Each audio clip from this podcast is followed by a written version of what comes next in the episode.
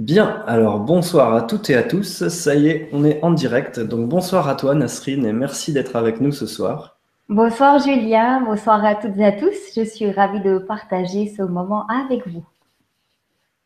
Eh bien nous aussi, on est très content de te recevoir. Donc euh, ça fait, euh, si je compte bien, ça fait la troisième qu'on fait ensemble euh, en web conférence comme ça. Aïe. Et puis il y a une bonne nouvelle aussi, c'est que la conférence que tu étais venu faire à Tours en septembre sera bientôt en ligne, d'après ce que j'ai entendu. Donc, on va pouvoir euh, voir ce que tu es venu nous raconter ce jour-là. Et ah. puis, je vois que vous êtes déjà nombreux à poser des questions. Donc, merci à toutes celles et tous ceux qui sont euh, bah, sur leur compte Gmail, qui peuvent poser des questions en direct. C'est vrai qu'il faut un compte Gmail pour être dans le, le Hangout et pouvoir poser ces questions ou cliquer plus sur celles qui existent déjà. Et à vous aussi, si vous êtes sur YouTube, bah, merci d'être avec nous ce soir ou en différé puisque Internet, c'est la magie, on peut regarder quand on veut. Et puis ce soir, donc, euh, tu vas nous parler de, de quand l'être humain ne cherche plus à être aimé. Alors, je voulais aussi montrer ton, ton ouvrage là, que tu m'as gentiment envoyé, Le pouvoir de l'accueil, renaître en un seul instant.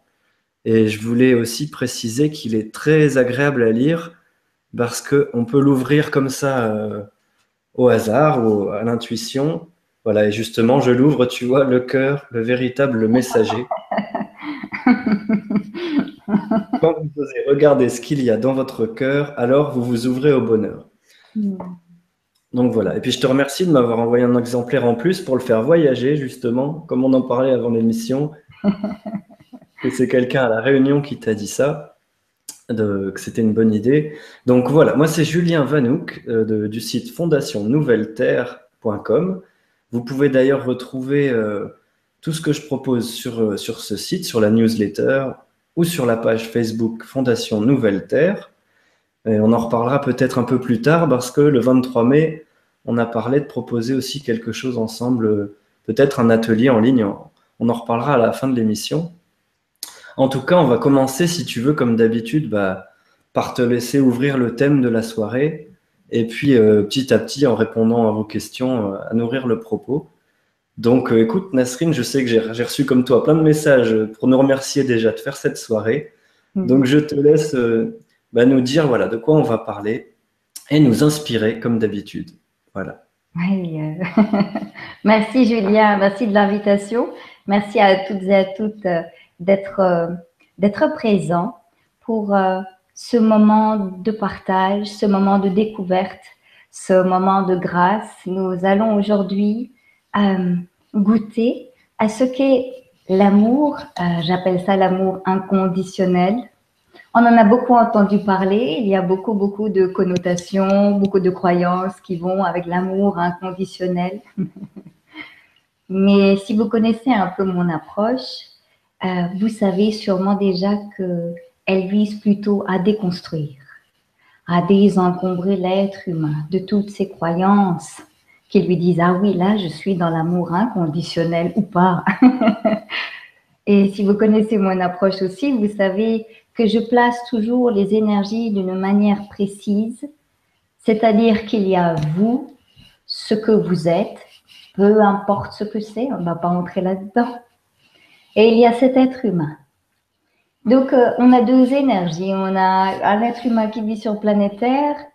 Son passage sur planète Terre est d'une futile durée. Il ne faut pas l'oublier non plus. Et on veut aussi l'aider à, se désencombrer, à pouvoir euh, goûter à ce passage de la manière la plus légère qui soit.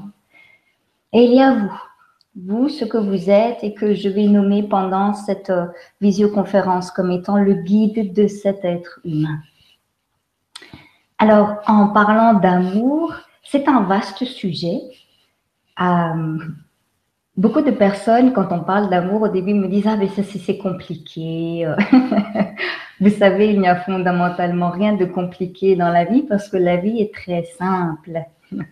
Si on ne lutte pas contre ce qui est présenté.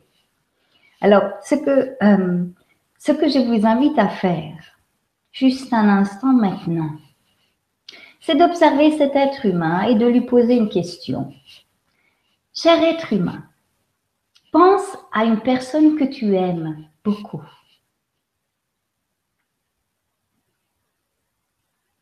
Ça peut être le partenaire, un parent, frère, sœur, ami, c'est bien égal. Pense juste à une personne que tu aimes beaucoup. Et demande-toi, pourquoi est-ce que tu aimes cette personne? Qu'est-ce qui fait que tu sois lié à un tel point à elle? Donc, je vous invite simplement à poser la question à cet être humain parce que vous, dans ce que vous êtes, vous ne comprenez pas les questions. Peut-être que cet être humain va dire, ouais, bah, j'aime bien être euh, où je suis avec, euh, avec ce partenaire parce qu'il me comprend, parce qu'il me soutient, parce qu'il est beau, j'en sais rien, parce qu'il ne porte pas de jugement. Juste observer les réponses.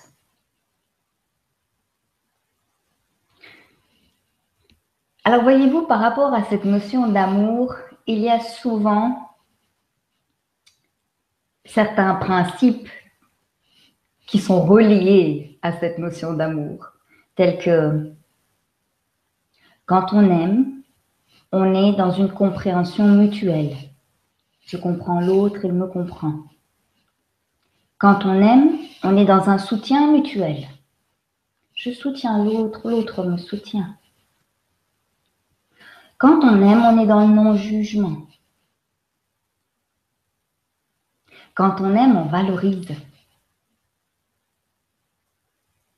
Quand on aime, on porte l'attention.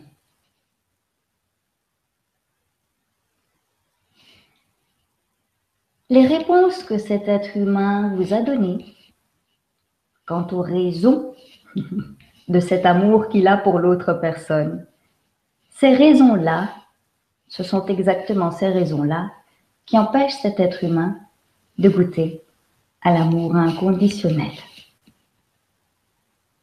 Peu importe ce qu'il a pu dire, même si c'était très beau.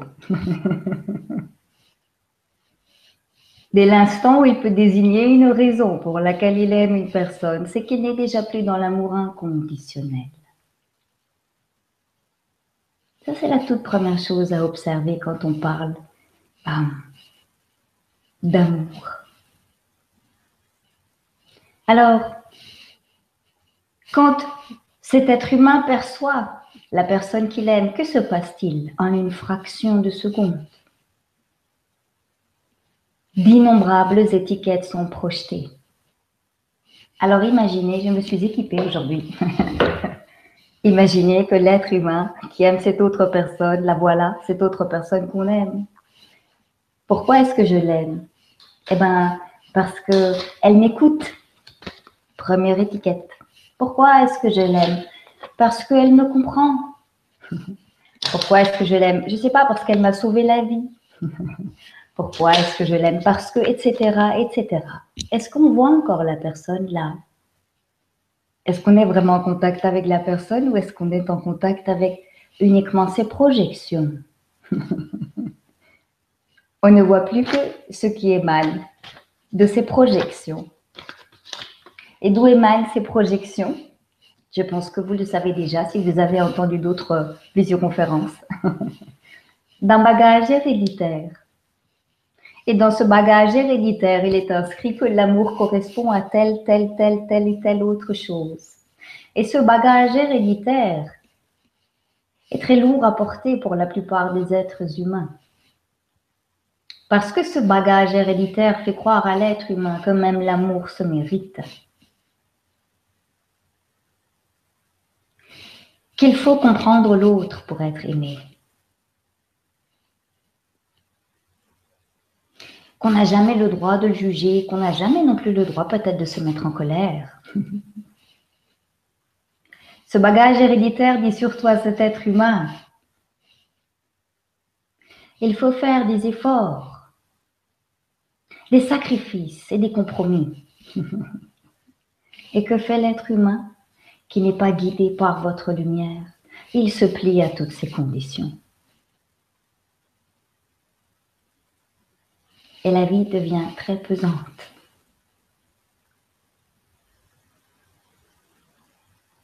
Alors je vous invite maintenant juste un instant à faire une petite visualisation qui va vous servir tout au long de cette visioconférence. J'aimerais vraiment que vous vous imaginiez qu'il y a vous ce que vous êtes et qui est ici. Et que cet être humain est à vos côtés. Non pas là, mais ici. Pourquoi est-ce que nous plaçons les choses de cette manière-là? Pour qu'un dialogue soit possible, pour qu'une distance se mette entre ce que vous êtes et cet être humain. Pourquoi est-ce que cette distance est capitale? Pour créer un espace d'accueil. Donc, je vous invite simplement à garder cette image-là bien en place pendant toute cette visioconférence. Alors, si vous vous souvenez de toutes les étiquettes dont nous avons parlé avant, que se passe-t-il dès l'instant où une étiquette ne peut plus être placée? Imaginez, cette personne que j'aime tant a toujours été disponible pour moi et depuis deux mois, elle ne m'appelle même plus. La croyance qu'une bonne relation, l'amour qu'on a pour l'autre, inclut aussi le fait d'être toujours disponible. Cette étiquette-là ne peut plus être placée. Que se passe-t-il à cet instant? La peur jaillit. Quand ce bagage héréditaire n'arrive plus à projeter sur l'interface cette autre personne, toutes ses croyances préétablies, alors la peur surgit. Et j'appelle cette peur la peur de ne pas être aimé. Cette peur de ne pas être aimé comme un virus qui a infecté la conscience collective de l'humanité. Alors, si vous observez cet être humain qui est là à vos côtés, si vous faites ne serait-ce qu'un feedback sur cette unique journée, à combien de reprises il y avait cette peur de ne pas être aimé, qui se décline sous maintes formes. La peur de se sentir rejeté, la peur de ne pas être compris, la peur d'être critiqué sur une seule journée. Si vous faites juste une petite introspection, je vous invite juste à fermer les yeux et à observer la journée là depuis ce matin. Le réveil sonne, l'être humain se lève. Il poursuit ses activités. À combien de reprises aujourd'hui il a été envahi par cette peur de ne pas être aimé Plus d'une fois, sûrement. Peut-être qu'il a croisé la voisine d'en face. Et cette voisine vient toujours au mauvais moment. Toujours, toujours, quand on est stressé, qu'on a maintes choses à faire, la voisine pointe son nez. Et que fait l'être humain? Il regarde la voisine. Il n'écoute pas ce qu'elle dit parce qu'en plus, il connaît par cœur ce qu'elle dit parce qu'elle dit à chaque fois la même chose. Elle fait semblant de s'intéresser. Ah bon? Ah oui, d'accord. Tout ça pourquoi? Juste par peur de ne pas être aimé. Il n'ose donc pas être dans cette liberté d'être. Il n'ose donc plus Dire à l'autre, écoutez, chère voisine, je n'ai actuellement pas le temps de vous écouter et je n'ai pas envie de faire semblant. Je vous souhaite une bonne journée. Je suis sûre que vous allez trouver la solution parce que vous avez énormément de ressources intérieures. J'en sais rien, j'invente. Et voyez-vous, ne serait-ce que là pour l'exemple de la voisine. Il y a maints exemples comme ça dans la journée. L'être humain n'ose pas, n'ose pas être dans cette liberté. Et l'amour inconditionnel est avant tout cette liberté. qu'on transmet, qu'on offre à cet être humain, et réciproquement aussi la liberté qu'on offre aux autres. Alors voyez-vous, en règle générale, quand euh, on parle de liberté, l'autre jour, une, cliente m'a dit, j'offre la liberté à l'autre. Je lui donne le droit de penser. Je lui donne le droit d'agir comme il en a envie. Mais si on observe vraiment la situation lors d'un dialogue, par exemple, entre cette personne et son mari, elle lui dit, tu sais, je comprends, je comprends tout à fait ce que tu vis, j'entends ce que tu me dis, mais est-ce que tu peux toi aussi me comprendre? Pourquoi est-ce qu'on veut être compris par l'autre? Fondamentalement, pourquoi? Pas pour que la relation aille mieux, parce que la peur de ne pas être aimé s'immisce à nouveau.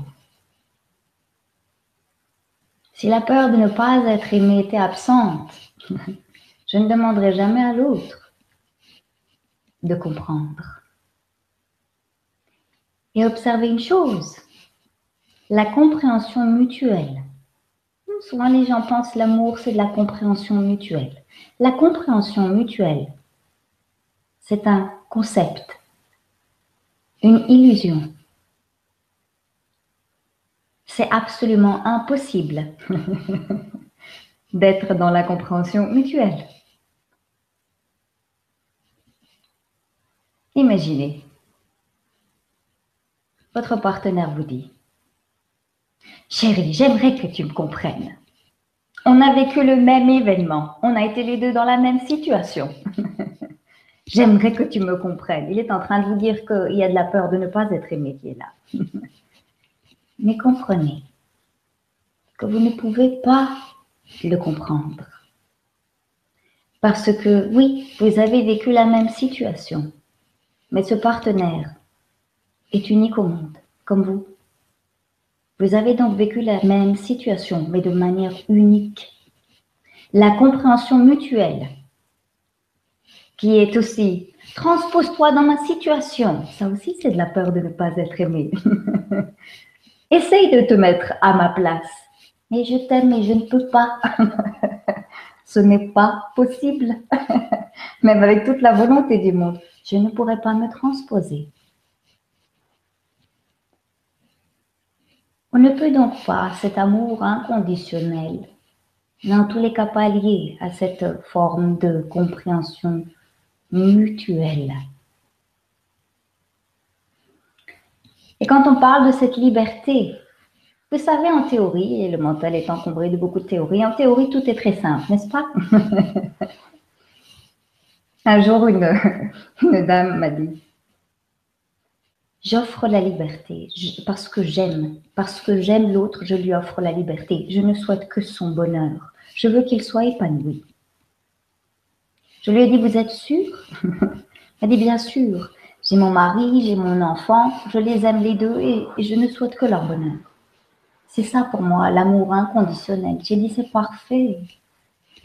Est-ce que vous aimerez toujours votre enfant, même s'il devient ce que vous n'avez pas envie qu'il devienne, même s'il va à l'encontre de tous vos principes? Est-ce que vous aimerez toujours votre mari, même s'il vous quitte ce soir Pour une autre personne, par exemple? Voyez-vous, en théorie, ce cet amour inconditionnel et la liberté qu'on offre aux autres, c'est une chose. Je vous invite vraiment à observer ce qu'il se passe dans la réalité dans la réalité, ça diffère très souvent de ce qui est lu, de ce qui est partagé là en théorie. Alors, l'amour inconditionnel et ce perpétuel désencombrement est une incroyable énergie de détachement. Détachement ne veut pas dire enfoutisme. C'est juste qu'on place les choses, on les regarde, on les observe, on ne s'identifie plus. Je vous parlerai après de l'identification qui amène à cette peur de ne pas être aimé. Mais avant tout, permettez-moi de vous donner un autre exemple.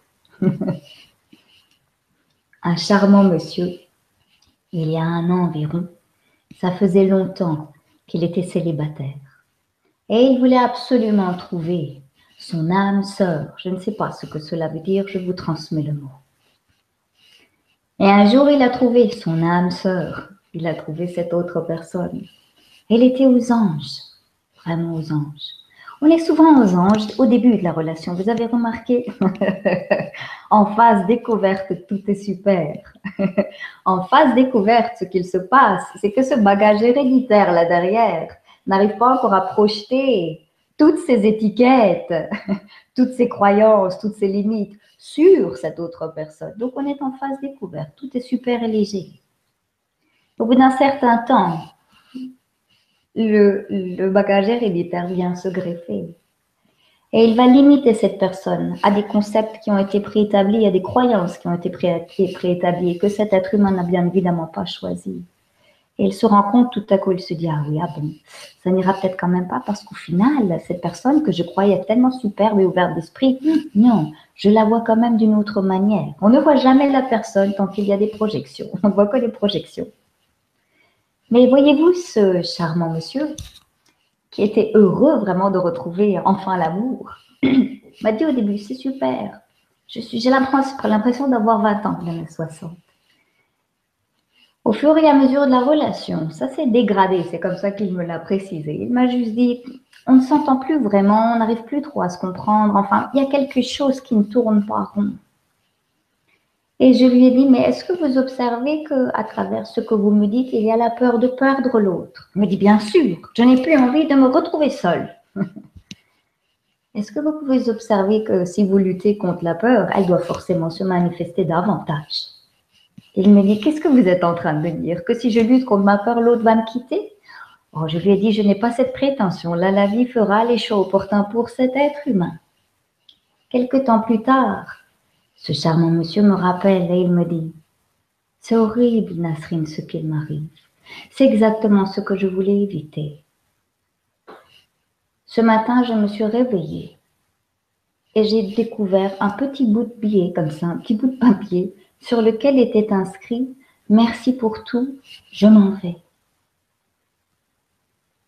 C'est tout ce que ce charmant monsieur avait reçu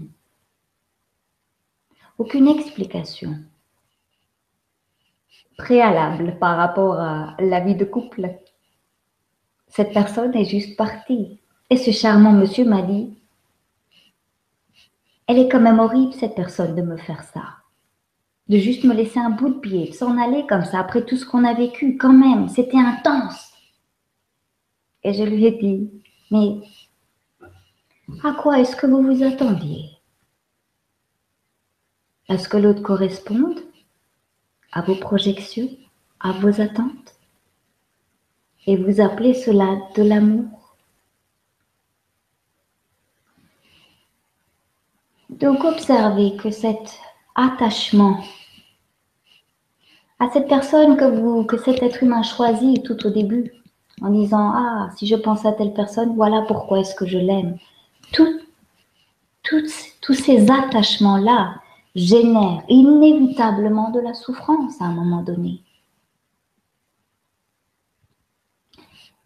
Et l'être humain, si vous, en tant que guide, ne l'éclairez pas là-dessus, il va s'encombrer tous les jours. L'attachement, vous savez, c'est comme une glu. Faut vraiment vous imaginer qu'il y a de la glu sur cet être humain. Et il va qu'à ses occupations, il découvre, je ne sais pas, une superbe voiture. Voilà qu'il s'agglutine, que la voiture s'agglutine à lui. Et il voit une personne qu'il trouve fort sympathique. Voilà qu'elle s'agglutine à lui aussi. Et il y a le travail aussi de cet être humain, très important. Et ça aussi, ça l'encombre. à chaque instant, si vous observez cet être humain, à chaque instant, pour d'innombrables situations, il s'approprie toute chose. C'est mon partenaire, c'est ma voiture, c'est mon travail. Ce sont mes qualités.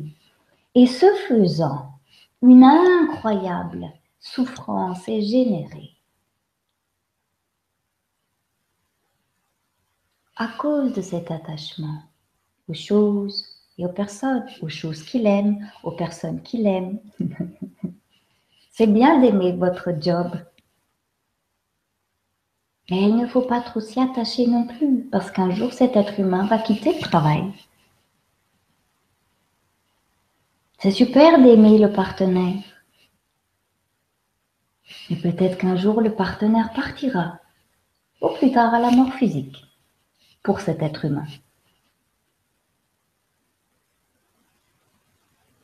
Donc, j'aimerais juste vous faire observer par là que plus il y a d'attachement, plus il y a de souffrance. Et d'où provient cet attachement au départ? De l'identification. J'aimerais vous donner un exemple. Vous donnez un jouet à un bébé. Le bébé va s'amuser avec. Vous lui retirez le jouet. Le bébé s'amuse avec un autre jouet. Vous offrez un jouet à un enfant en bas âge. Il joue avec, vous retirez le jouet. Un certain mécontentement se fait ressentir, mais qui se dissipe assez rapidement. Vous tendez un jouet à l'être humain adulte. Vous lui, vous lui offrez un partenaire, une maison, un chien, un super job, des qualités. Vous lui retirez cela ça le rend littéralement malade. Or cet état-là de détachement était là au préalable. Et que se passe-t-il quand cet être humain ne se rend pas compte que tout lui est prêté partenaire, votre partenaire vous est prêté, est prêté à cet être humain. un jour, il s'en ira. L'enfant est prêté aussi. Pour l'instant, il vit peut-être sous ce toit, mais un jour, il va choisir son propre toit. Si on n'observe pas cela, si on ne permet pas à l'être humain de se rendre compte que tout est prêté, qu'il n'est nu les mains vides, et que c'est exactement comme ça qu'il va repartir. Alors, sa vie ne pourra jamais être légère et il ne pourra jamais goûter à ce qu'est cet amour inconditionnel. Alors cet attachement qui génère la souffrance est toujours en lien avec l'identification. Et cette identification est née il y a très longtemps. À un moment donné, cet être humain, ce corps physique est tombé. Et on lui a dit, tu as mal. Nasrine, tu as mal. Nasrine s'est tout à coup aperçue qu'on lui dise tu as mal. Donc, euh, ce n'est pas qu'elle a un corps physique, c'est qu'elle devient ce corps physique. Oh, puis Nasrine a pensé de vilaines choses parfois. Puis on lui a dit, tu n'as pas le droit de penser cela.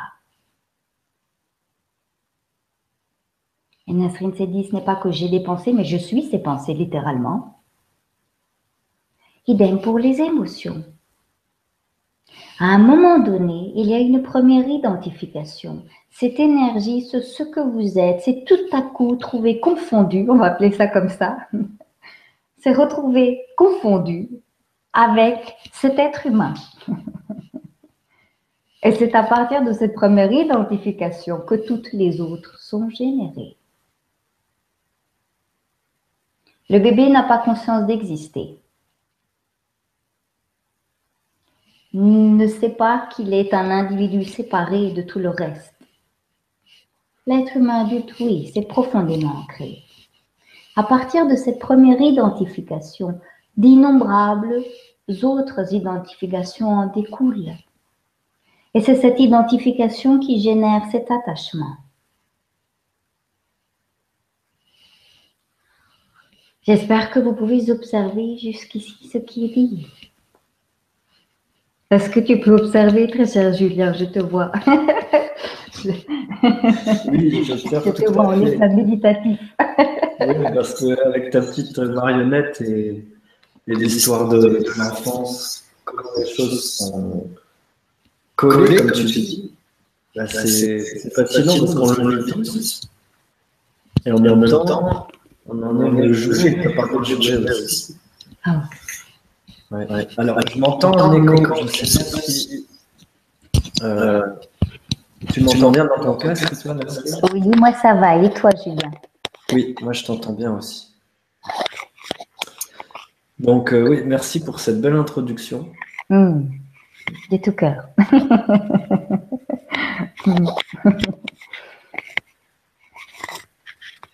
Euh, est-ce que tu veux qu'on continue ou qu'on prenne une question pour, euh, pour rebondir dessus peut-être?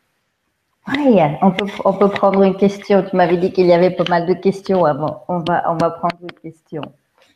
Oui, alors justement, celle qui a été la plus euh, cliquée par, parmi vous, c'est Charlène qui nous dit bonsoir et si personne n'a plus besoin d'être aimé, cela ne risque-t-il pas de mettre fin à l'idée du couple? A-t-on encore envie d'être en couple et fidèle quand on n'a plus besoin d'être aimé? Comment ne pas sombrer dans l'indépendance affective, fléau du XXIe siècle Merci Charlène pour la question. Donc euh, il y, en a plusieurs. Hein. Oui, merci très chère Charlène pour la question l'indépendance affective. Ce 21e siècle, si on observe l'être humain et qui n'arrive plus, pardon, qui n'arrive plus, qui n'arrive pas toujours, peu importe à la limite, mais qui n'arrive pas à rester juste avec une personne. et qui va chercher d'autres compensations ailleurs. À quoi est-ce qu'il cherche une compensation au final? Qu'est-ce qu'il cherche à fuir fondamentalement? Uniquement la peur. Uniquement la peur, à nouveau. On peut appeler ça la peur de ne pas être aimé, mais ça reste une peur. La peur d'être confronté à la lassitude peut-être, à la monotonie même du couple Parfois, les gens disent, c'est monotone. Au bout de deux ans, même, ça devient monotone dans la vie de couple.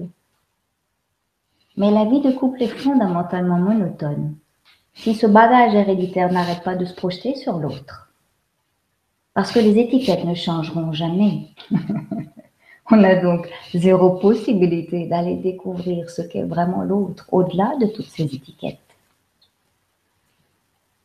Et c'est là où l'être humain se lasse rapidement Ouais, je connais, je connais mon partenaire ou ma partenaire. Elle est comme ceci, comme cela, elle cuisine bien, elle fait ceci, elle est cela, elle est. Non, mais ça, c'est juste ta propre interprétation. Si tu offrais un peu plus d'espace, si tu ne permettais plus à ce bagage héréditaire de se projeter sur ton partenaire, ce serait une découverte permanente. La vie est une découverte permanente. Mais pour beaucoup d'êtres humains, ce n'est pas le cas parce qu'ils sont tout le temps dans la projection. Alors cette indépendance affective, vive l'indépendance affective. Donc c'est cette indépendance-là aussi, quelque part, qui permet à l'être humain d'être toujours en résonance une fois qu'il s'est désencombré de ce bagage héréditaire, de ce qui est juste et bon pour lui.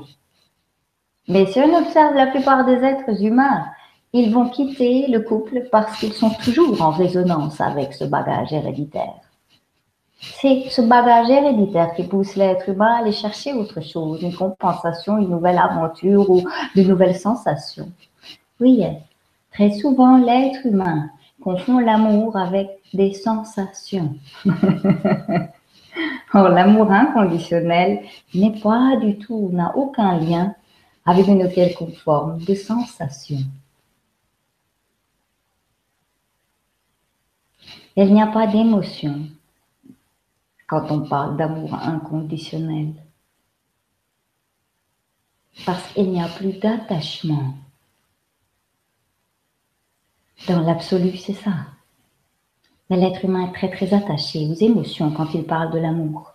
Ça, ça me fait penser, ça me fait ressentir telle chose, se dit-il. Et plus ça lui fait faire ces choses, ces papillons dans le ventre, je crois qu'on dit en français, ou, ou cette sensation, plus ça le fait ressentir cela, plus il pense que oh, ah ouais, c'est ça la bonne personne, ça, ça va être l'homme ou la femme de ma vie, c'est ça l'amour. Non, plus tu ressens ce genre de sensation, plus cela veut dire qu'il y a d'étiquettes qui peuvent se projeter sur cette interface autre personne là avec qui tu entres en contact. plus il y a d'étiquettes qui se projettent, plus la sensation est forte. Moins il y a d'identification, moins il y a d'étiquettes, moins il y a de sensations. Alors de vouloir corréler l'amour à une quelconque forme de sensation, ça aussi c'est à mettre vraiment en parenthèse. Mais à nouveau, pour rebondir sur la question par rapport à,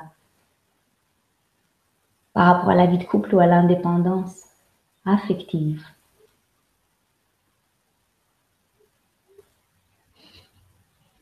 Il a été établi par l'être humain que la vie de couple ressemble à ce que nous connaissons en tout cas ici.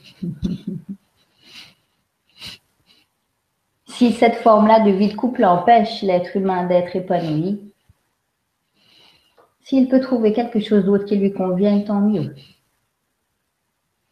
Mais qu'il n'oublie jamais une chose, ce qu'il cherche à travers le partenaire, ce qu'il cherche à travers un autre partenaire, à travers d'autres sensations. Et uniquement cet amour qu'il ne s'offre point. C'est à cause d'un manque d'amour à l'intérieur de lui-même qu'il est tout le temps en quête de sensations. C'est aussi parce qu'il y a ce manque d'amour qui génère de la peur que l'être humain essaye de figer l'autre. De lui dire, tu sais, si on s'aime, alors on communique ensemble. Alors on s'explique, alors tu me comprends, alors on se soutient, alors on se scie, alors on se. Tout ceci est mis en place juste pour vous faire observer une chose, pour faire observer une chose à cet être humain. C'est qu'il lui manque de l'amour. Et il n'arrive pas, je dirais plutôt comme ça, à reconnaître cet amour qui l'habite déjà.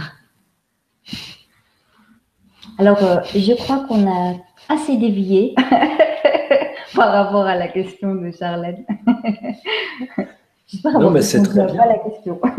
c'est très bien, écoute, Nasrine, parce que Charlène se, demandait voilà, si, si j'ai plus besoin d'être aimé, est-ce que ça met pas fin à, l'histoire du couple, en fait? Oui, oui, bien sûr. Bien sûr, c'est tout, tout, à fait possible. C'est tout à fait possible que ça mette fin à la vie de couple. Tout dépend aussi de ce que, quels sont euh, que veut dire la vie de couple pour Charlène aussi? Qu'est-ce que cela implique, la vie de couple? Parce que si cela n'implique pas une quelconque contrainte, en général c'est ça, alors on peut continuer à être dans la vie de couple aussi.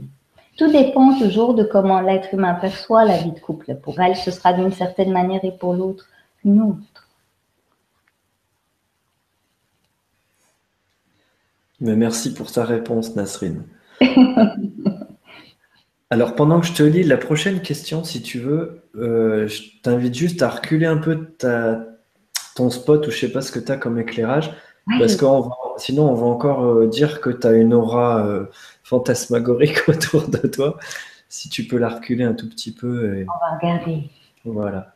Ah oui, en effet, c'est très, très, oui, voilà, qu'on voit mieux ton visage. Et tu as ton micro qui frotte un petit peu euh, quand. Euh, alors, je sais pas si tu as une pince cravate dessus. Oui. Alors, pendant que je regarde la prochaine question, je te laisse euh, faire du, son et lumière. Donc,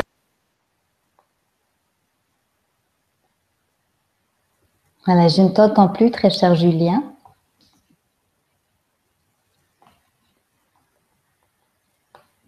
On va voir ce qu'il se passe. Aïe.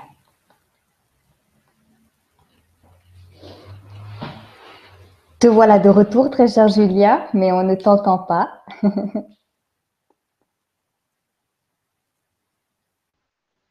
Hmm, on va regarder. Voilà, je suis de retour. Il y a eu un petit, euh, petit saut de connexion par ici. Donc, euh, le temps que je retrouve la question de Nelly.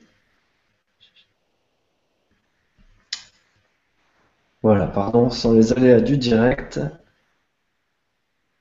Euh, j'espère que tu es restée sereine, oui, comme à ton habitude, j'imagine, Nasrine. Oui, il n'y a pas de problème. Oui, donc une question que tu dois entendre souvent aussi, Nasrine. Nelly qui demande Bonjour Julien, lumière, Nasrine, sagesse et tous. Je viens de mettre fin à une relation amoureuse qui m'épuisait. À trop vouloir aider l'autre, on se perd. Je me retrouve comme cassé. Qu'en pensez-vous? Je me remets toujours en question. Mon ressenti me dit OK. Donc voilà pour Nelly, qui semble avoir, euh, qui s'est épuisée à vouloir aider l'autre. Hmm. Oui, très cher Nelly, merci de, la question et, et surtout euh, remercie-toi de, cette révélation quand tu dis euh, je me suis épuisée à, à vouloir à vouloir aider l'autre, je me suis épuisée tout court dans cette, dans cette relation euh, de couple. Alors, vois-tu, par peur de ne pas être aimé, l'être humain peut faire beaucoup, beaucoup, beaucoup de choses qui, au final, vont à l'encontre de ce qui est juste et bon pour lui. Et peut-être que grâce à cette rupture, très Nelly, tu vas pouvoir observer que si tu offres toi en tant que guide de cet être humain, tout l'amour à cet être humain, alors il ne se retrouvera plus jamais dans ce schéma où il va s'épuiser pour l'autre.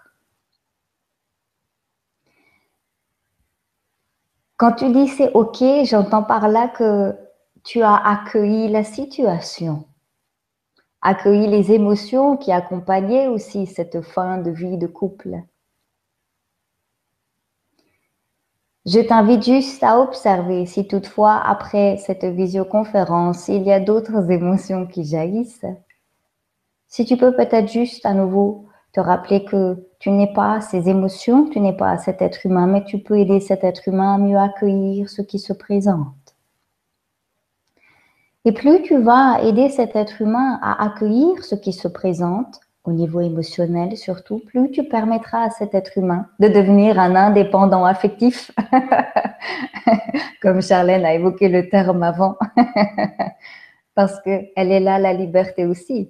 Un indépendant affectif, j'aimerais juste faire une petite parenthèse, ne veut pas dire qu'on s'en fout des autres. C'est juste qu'il n'y a plus d'attente. On n'attend plus de l'autre qu'il assouvisse nos désirs ou nos besoins parce qu'il ne le peut pas. c'est pas qu'il ne veut pas, c'est qu'il ne peut pas. Ce n'est pas possible pour lui. Chaque être humain est unique et a ses besoins uniques. Et je suis ravie d'entendre, très chère Nelly, que tu aies permis à cet être humain vraiment de pouvoir se retrouver, de juste se remettre en lien avec sa propre énergie et de pouvoir définir à partir de maintenant ce qui est vraiment juste et bon pour lui. Donc, Eureka, si tu peux dire à la fin que c'est OK comme ça.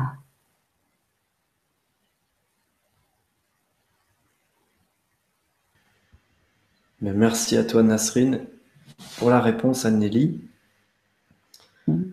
qui, je pense, va parler à beaucoup de monde. Euh, justement, une petite remarque pour compléter ça de Nicole, qui nous dit Bonjour à vous deux. Chercher le bonheur véritable en dehors de soi, c'est espérer apercevoir l'étoile polaire en se regardant les pieds.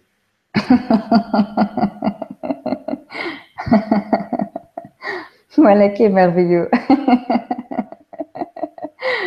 oui, c'est bien résumé, en effet. C'est très bien résumé, merci.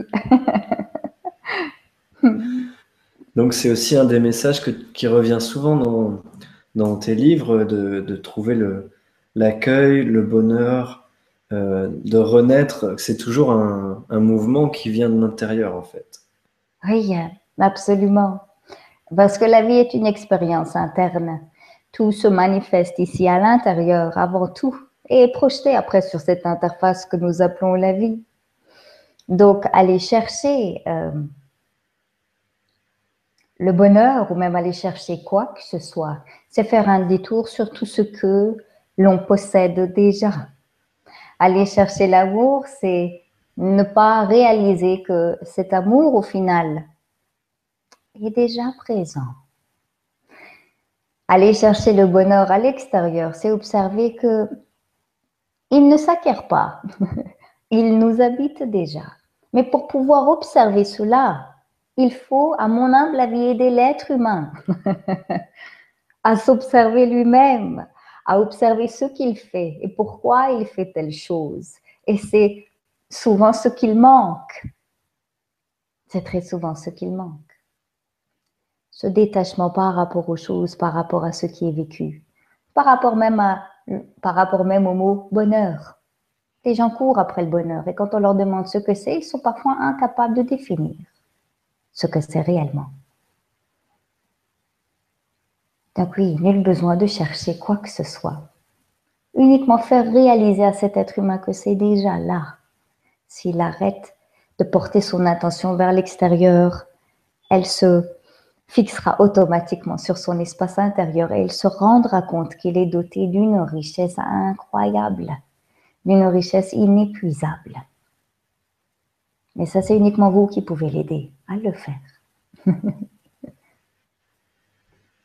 Merci Nasrine et Nicole pour la remarque de l'étoile polaire euh, en regardant ses pieds. Et puis pour compléter ça, ça s'emboîte très bien, comme d'habitude. Vous avez été nombreux à, cliquer sur la, remarque ou la question de Salamandre, qui nous dit justement une question sur le karma, mais peut-être tu vas aller, aller plus loin dans la réponse par rapport aux étiquettes ou aux héritages du passé qu'on projette, parce que Salamandre nous demande que pensez-vous du karma et s'il existe pour vous, comment s'en défaire? Merci. Ah ouais. Euh, merci de la question.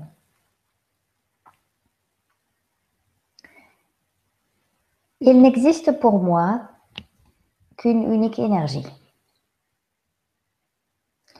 Quand on parle de karma, on peut uniquement parler de karma parce qu'il y a un moment eu une identification, on s'est dit je suis ce petit bipède qui vit sur planète Terre et qui a peut-être eu des vies antérieures et des, aura peut-être des vies futures.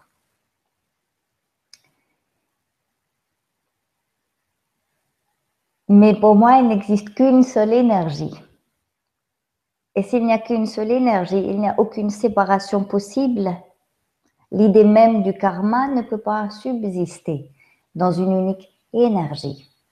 Alors, souvent les gens me disent, mais je vis cette situation. Imaginons, c'est une situation d'amour qui est toujours, qui se termine toujours de la même manière. Je pleure, l'autre pleure, ça ne va pas. Ça se termine toujours par une catastrophe. Et bien un jour, quelqu'un m'a dit, ça doit être mon karma.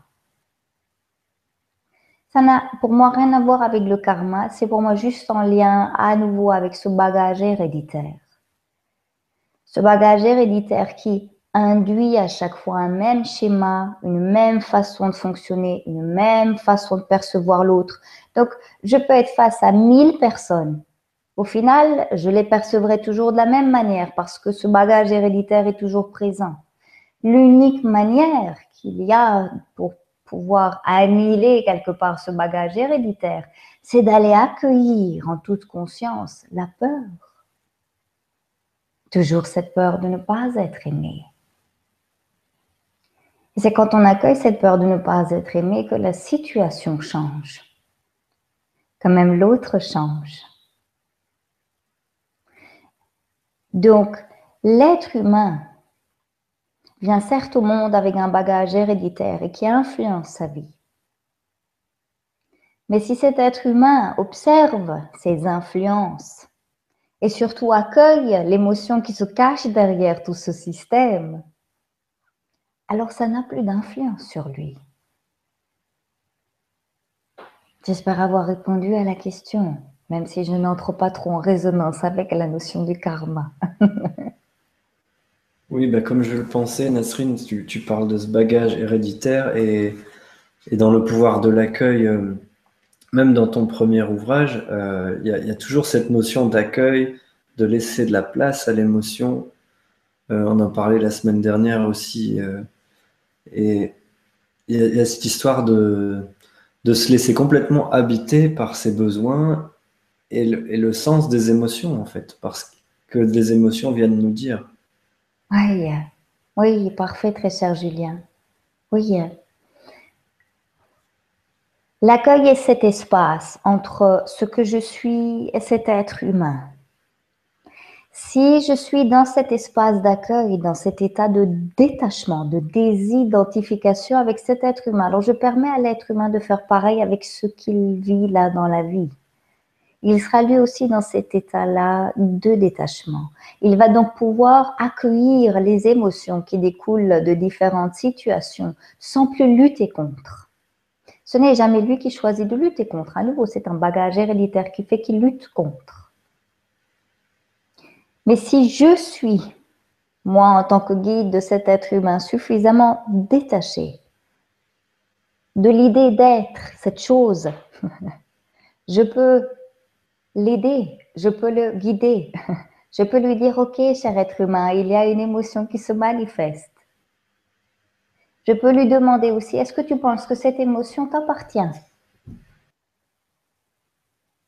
En règle générale, vous observerez que cet être humain n'a jamais vraiment de problème. Parce qu'il est toujours connecté à une source de connaissance, à une énergie qui lui est propre. Mais cet être humain capte d'innombrables informations parvenant de ce corps de souffrance, de ce bagage héréditaire que j'appelle le corps de souffrance, mais il capte aussi ce qui se passe dans son environnement. Alors si je reprends la place de guide et que j'accompagne cet être humain et je lui demande, OK, voilà ce qui est vécu très bien, est-ce que cette douleur, est-ce que cette pensée, est-ce que cette émotion, penses-tu que cela t'appartient?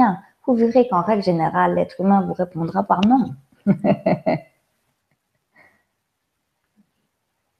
et une fois qu'on observe que telle chose ne lui appartient pas, on va juste observer quelle est l'émotion qui se cache derrière la situation, derrière la rupture de couple, derrière la douleur, derrière peu importe quoi. Et on va l'aider à accueillir, à accueillir une émotion dite orpheline. Et des émotions orphelines, il y en a plein dans cette conscience collective, dans cette, dans cette humanité. Donc, plus je vais aider cet être humain à être dans cet accueil émotionnel, parce que je suis dans cet accueil par rapport à cet être humain. C'est pour ça que lui peut être dans l'accueil et dans l'amour inconditionnel face à tout ce qui se présente dans la vie. Dès l'instant où je fais ça, alors j'allège son court passage sur Terre. Et dès l'instant, il n'y a plus d'attachement. Il n'y a plus, il n'y a plus rien à quoi s'accrocher à part sa propre énergie, sa propre connaissance innée. merci pour cette précision, Nasrine. Du tout cœur, très cher Julien. Alors justement, peut-être qu'on pourra, euh, si on fait cet atelier là, le 23 mai, plonger véritablement encore plus dans comment euh, vivre cet accueil, parce que tu le fais dans les séances individuelles ou dans les retraites que tu organises, j'imagine, de, recevoir, d'accueillir quelqu'un et de l'aider à accueillir des émotions qui sont parfois, même si elles ne nous appartiennent pas, qui sont parfois tellement intenses que ça nécessite un, entraînement, un accompagnement pour, euh, bah, pour vraiment les, faire, les faire se transmuter, enfin s'évaporer ou se se détisser quoi, dans cet accueil-là. Tu sais, oui, très cher Julien, en fait, plus le bagage héréditaire, plus le bagage héréditaire est, est encombré, plus il y a d'accueil. moins le bagage héréditaire est, est dense, moins il y a besoin d'accueillir.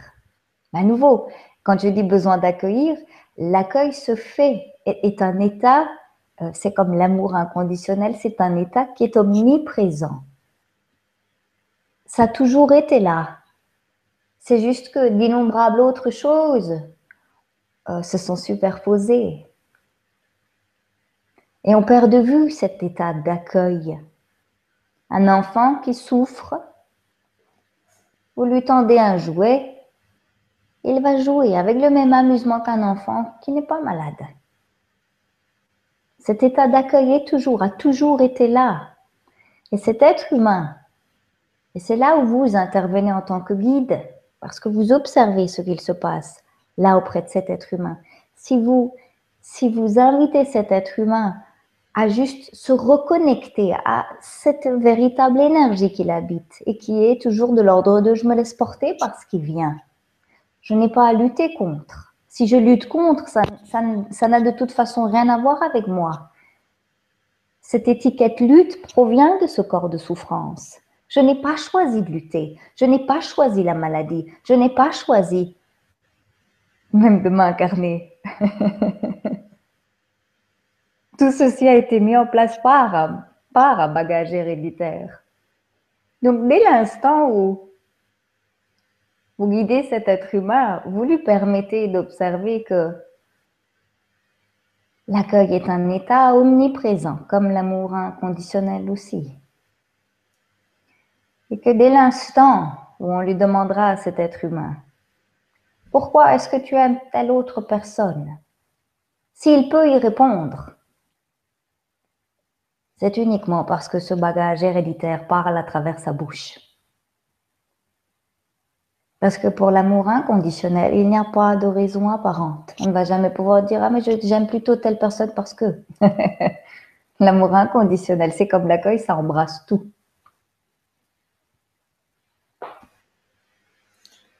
Et tu me fais penser, quand tu dis ça, à cet exemple, euh, je crois que c'est dans ta newsletter, tu as parlé de cet homme euh, qui avait, euh, qui avait vengé la mort de son fils et de sa compagne, je crois, et qui portait une charge émotionnelle très très lourde, et qui avait été voir je ne sais plus combien de personnes pour essayer de s'en libérer, et où il y a eu cette, bah, ce processus qui s'est opéré de désidentifier cet homme de, la charge qu'il portait en fait. Oui, oui, c'est là un bel exemple. En effet, Julien, il y avait, euh, il y avait cet homme qui, a, vécu la guerre et, qui a vu donc sa femme et son enfant se faire tuer. Et quand il a pleuré leur mort, hein, au moment où, sa femme et son fils se sont, se sont fait tuer, ah, les auteurs du, crime ont rigolé, donc il, a été terriblement humilié. Et ce qui s'est passé à partir de ce moment-là, c'est qu'il y a eu une telle soif de vengeance. Euh, donc de telles projections quelque part hein, qui parvenaient là à nouveau de ce bagage héréditaire et qui conditionnait, qui le conditionnait au final à, vouloir aller tuer ces, auteurs. C'est ce qu'il a fait. Donc, euh, il a tué euh, les trois personnes. Il s'est bien aperçu qu'en faisant cela, ça ne changeait rien. Ça ne changeait rien euh, à cette profonde tristesse, à cette profonde colère, à cette profonde peur, peur de vivre seul. Et au moment où où il a pu juste se désidentifier. Ça cette désidentification, tu sais très cher là, ça va vraiment à l'encontre de beaucoup d'approches psychologiques parce que souvent le psychologue va plutôt identifier la personne. Quand on parle de désidentification, souvent il y a une connotation un peu schizophrénique derrière, ça fait peur aux gens. Mais c'est uniquement si on place les choses de cette manière-là qu'on peut les prendre en charge, qu'il y a un espace d'accueil qui se crée. Si on est totalement identifié, qu'on colle à l'être humain, on ne peut pas l'aider. Donc, dès l'instant où il a passé par ce processus de désidentification et qu'il a vu cet être humain, qui a perdu deux êtres chers, mais qui a aussi tué trois autres personnes et que la charge émotionnelle était telle, dès l'instant où il a pu se désidentifier, l'accueil a été possible. L'accueil a été possible. Donc, à nouveau, le détachement est toujours la clé. Maintenant, il ne s'agit pas de se dire mentalement, il faut que je sois détaché. Il faut que je sois détaché des gens qui ont tué ma famille. Il faut que je sois détaché de telle ou telle autre situation. C'est juste pouvoir intervenir. C'est juste pouvoir avoir un dialogue avec cet être humain quand on voit qu'il y a une agitation, quand il y a une trop, trop grande charge émotionnelle. D'avoir ce dialogue, comme je vous disais tout à l'heure, où vous parlez avec cet être humain. Qu'est-ce qui se passe? Voilà ce qui m'arrive. Très bien. Vous parlez à lui comme si vous parliez à un ami.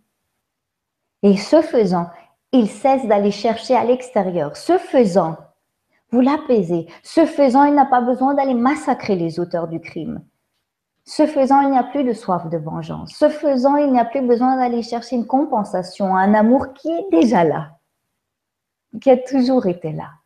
Ce que vous êtes aime inconditionnellement. Cet être humain, peu importe ce qu'il a fait, L'objectif, là, si on peut dire qu'il y en a un, c'est de pouvoir transmettre cet amour-là à cet être humain que vous n'êtes pas.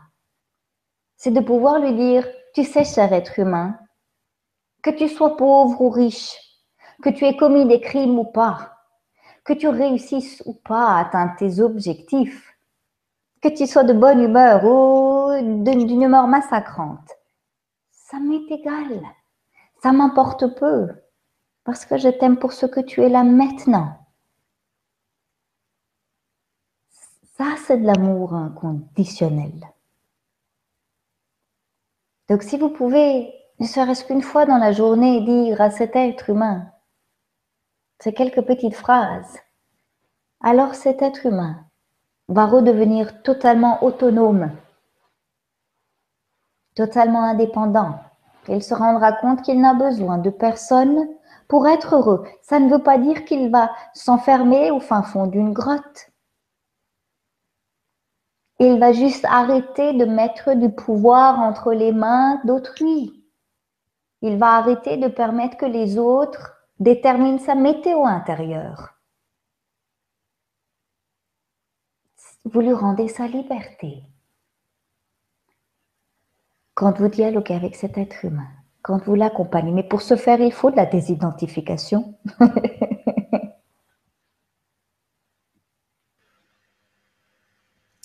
Bien, alors justement, il y a une question sur, euh, sur cette désidentification, Nasrine.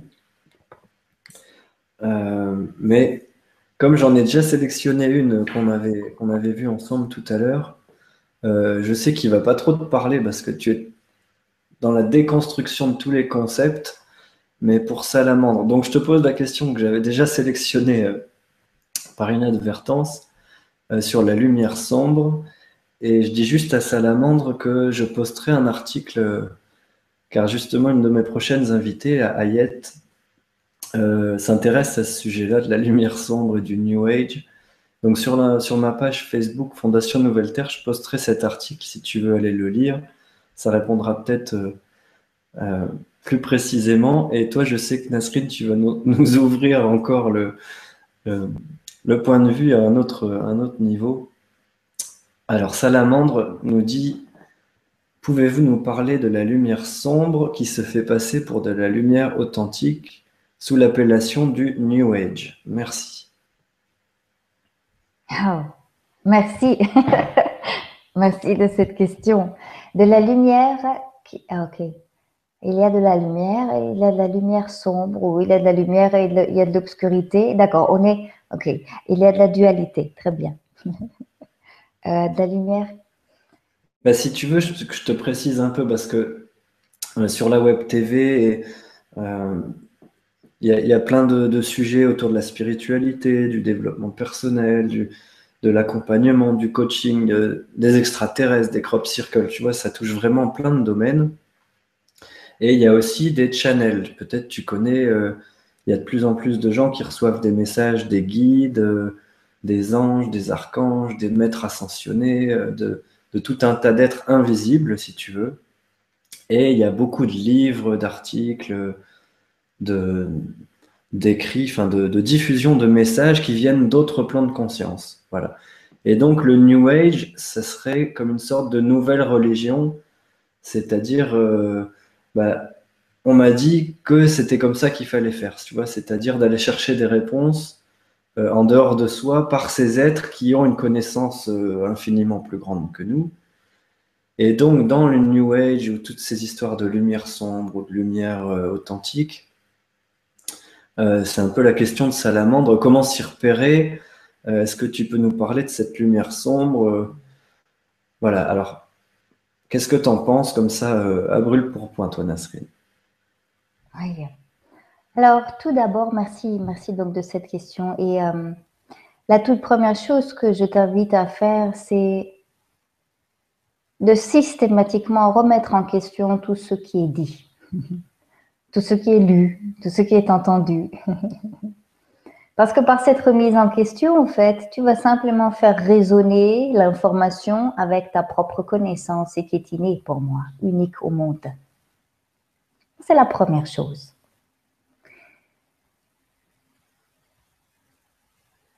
Le channeling, les autres plans de conscience, D'où est-ce que cela découle fondamentalement?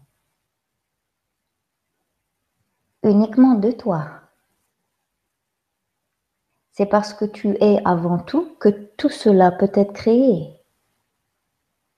C'est parce que tu es avant tout que l'idée même de pouvoir discuter avec un être humain, avec un ange, avec un guide, avec d'autres plans de conscience, ceci est uniquement possible parce que tu es avant tout. Mais quand je dis, en règle générale aux gens, vous êtes, n'est-ce pas suffisant comme constatation? Ça ne suffit pas en règle générale. vous êtes le contenant. Ah, quand je dis cela aux gens, les gens ont de la peine à comprendre. C'est normal parce qu'on ne peut pas emporter le mental là-dedans. On est le contenant. Il n'existe pour moi rien d'autre en dehors de toi. Quand tu discutes avec un ange ou quand tu discutes avec un guide ou quand tu discutes avec peu importe quoi, au final, avec qui est-ce que tu discutes? Si ce n'est qu'avec toi-même. Ce que j'aimerais simplement te dire par là, c'est que il n'y a pas besoin d'intermédiaire pour accéder à cette connaissance innée.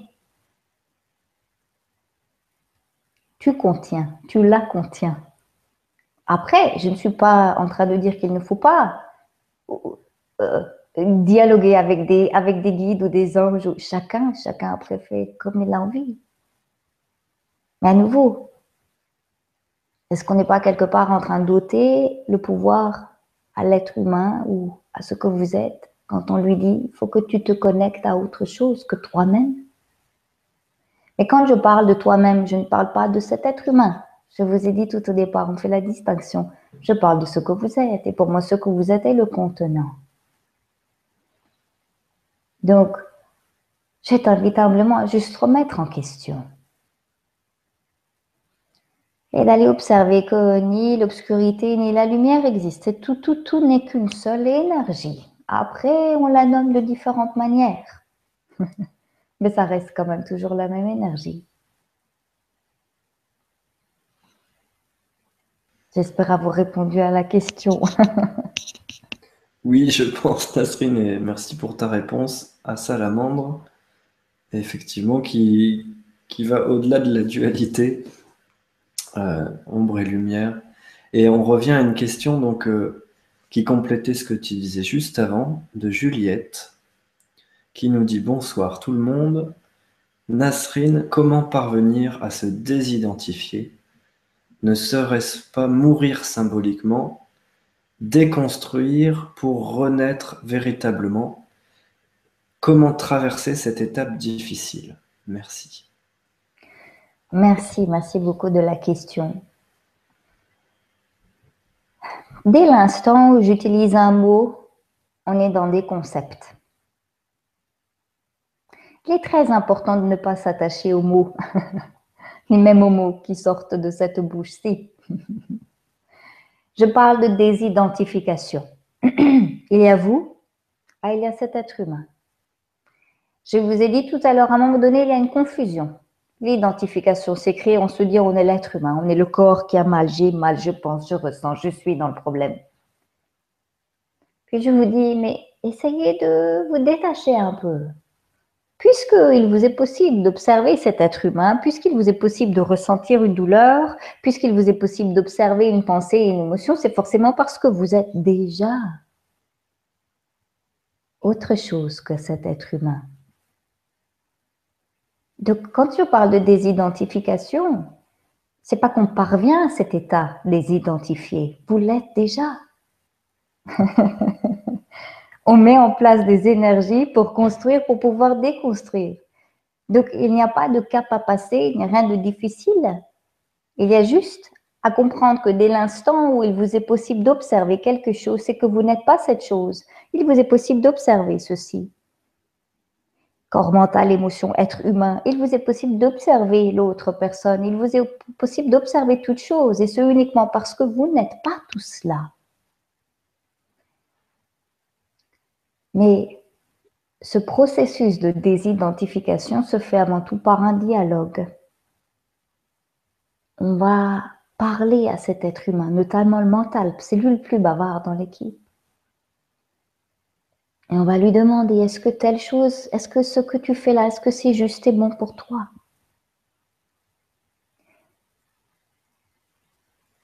Donc, on parle de désidentification uniquement pour vous dire qu'elle est déjà présente. il n'y a pas à la construire, il y a juste à observer que c'est déjà comme ça. D'accord, Nasrine. Bah, merci pour ta réponse et à, Juliette euh, pour la question. Et si tu veux, maintenant, il y a la question d'Agnès qui nous dit Comment soigner nos blessures profondes sans en connaître l'origine? Merci Agnès. Merveilleuse question. Merci Agnès. Oui.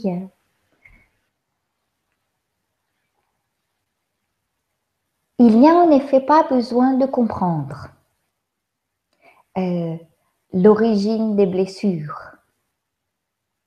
Il n'y a pas non plus besoin de comprendre pourquoi l'autre se comporte d'une telle manière à un moment donné. Dans l'absolu, il n'y a vraiment pas besoin de comprendre la vie, parce que la vie se vit tout simplement. Alors oui, il n'est pas nécessaire de comprendre la provenance des blessures parce que de toute évidence, même si on peut désigner quelque chose, ce sera là juste une cause hypothétique. Elle n'aura jamais du 100% sûr, oui, c'est à cause de telle chose que cette blessure a été provoquée. Donc ça ne sert à rien. Ça ne sert à rien d'aller ressasser ce passé pour aller chercher un déclencheur. Ça ne va en tout cas pas changer la situation maintenant. Mais ce que vous pouvez faire à nouveau, si vous observez que cet être humain souffre d'une douleur quelconque, d'une blessure quelconque, demandez-lui est-ce que cette blessure, est-ce que ce qui est ressenti là maintenant, est-ce que ça t'appartient? Il va vous dire oui ou non. Ça va se faire dans la fraction de seconde. Ça n'a pas besoin d'être remis en question.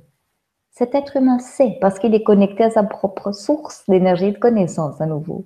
Il sait à chaque seconde ce qu'il se passe. Il a les réponses à tout. Vous verrez qu'il vous dira non, ça n'a rien à voir avec moi. La blessure qui est ressentie là, maman l'a déjà ressentie. On est juste dans le même schéma. Ok, merveilleux. Merci de cette information. Remercie-toi d'avoir pu observer cela, cher être humain. Valoriser. Très bien. Quelle est l'émotion qui se cache derrière la blessure?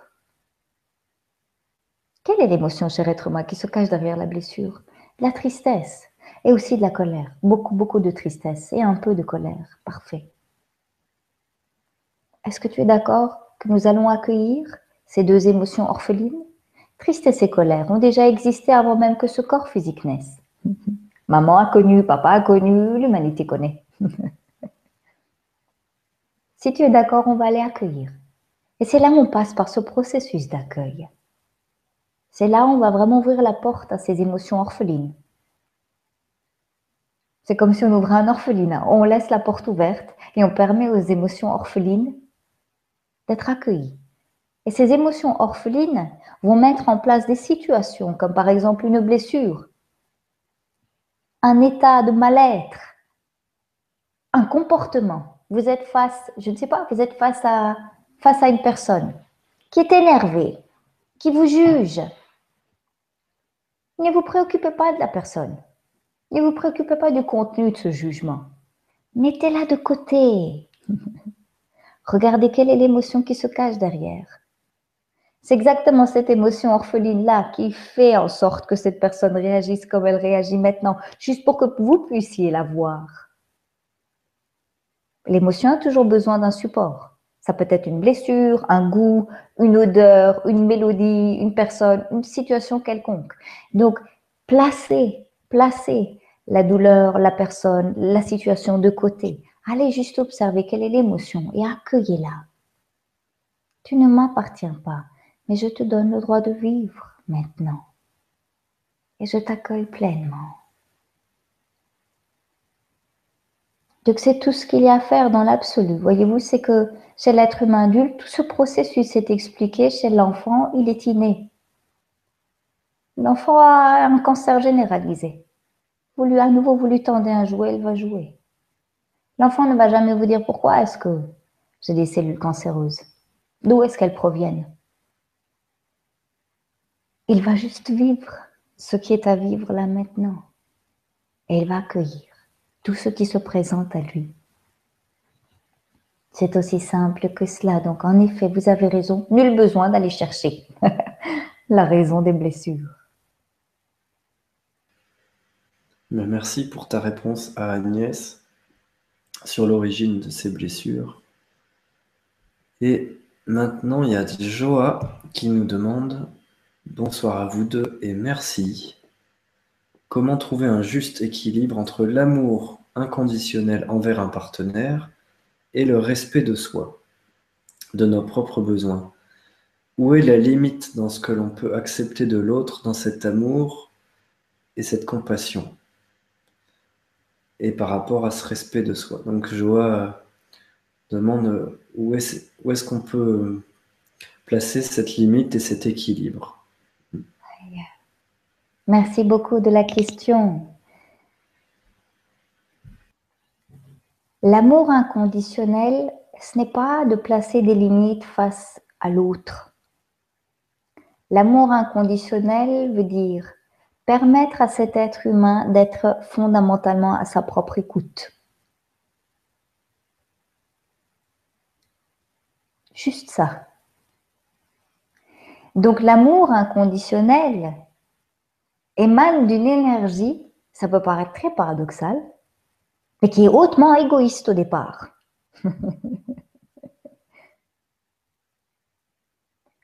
Parce que c'est lorsque cet être humain va combler ses propres besoins qu'il ne va plus être dans l'attente qu'on vienne combler quoi que ce soit. Donc cet acte égoïste, quelque part, qui veut dire cet être humain nourrit avant tout son propre espace intérieur,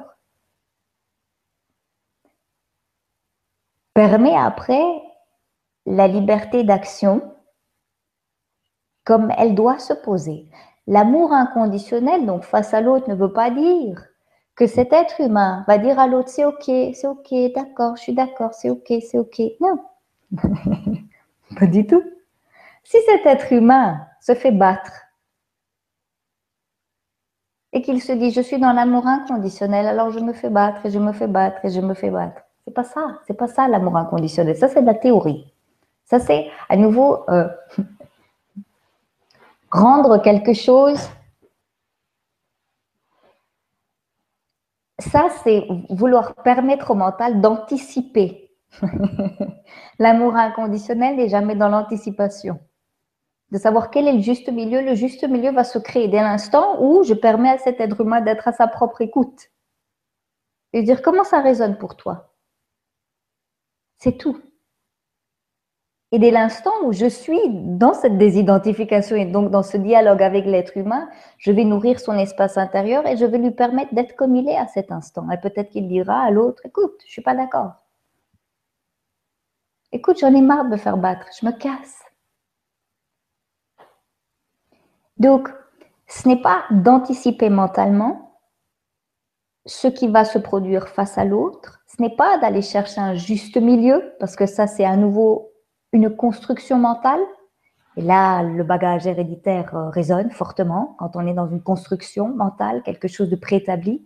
Non, l'amour inconditionnel, c'est permettre à cet être humain d'être libre à chaque instant et de réagir selon ce qui résonne juste et bon pour lui. Parce qu'à l'instant, il va réagir de cette manière-là, il va dire à l'autre non, je suis pas d'accord ça va être autant bénéfique pour cet être humain que pour l'autre, parce que la vie ne fait jamais d'erreur. Quand l'énergie circule librement, elle le fait toujours, c'est juste pour expliquer de cette manière-là à nouveau. Quand la vie et l'énergie circulent librement, les choses sont toujours placées, les personnes sont toujours placées au bon endroit, les choses sont toujours dites d'une manière pour que ce soit bénéfique autant pour l'un que pour l'autre. Alors l'amour inconditionnel, ça ne veut pas dire ne plus dire à l'autre ce qu'on ressent.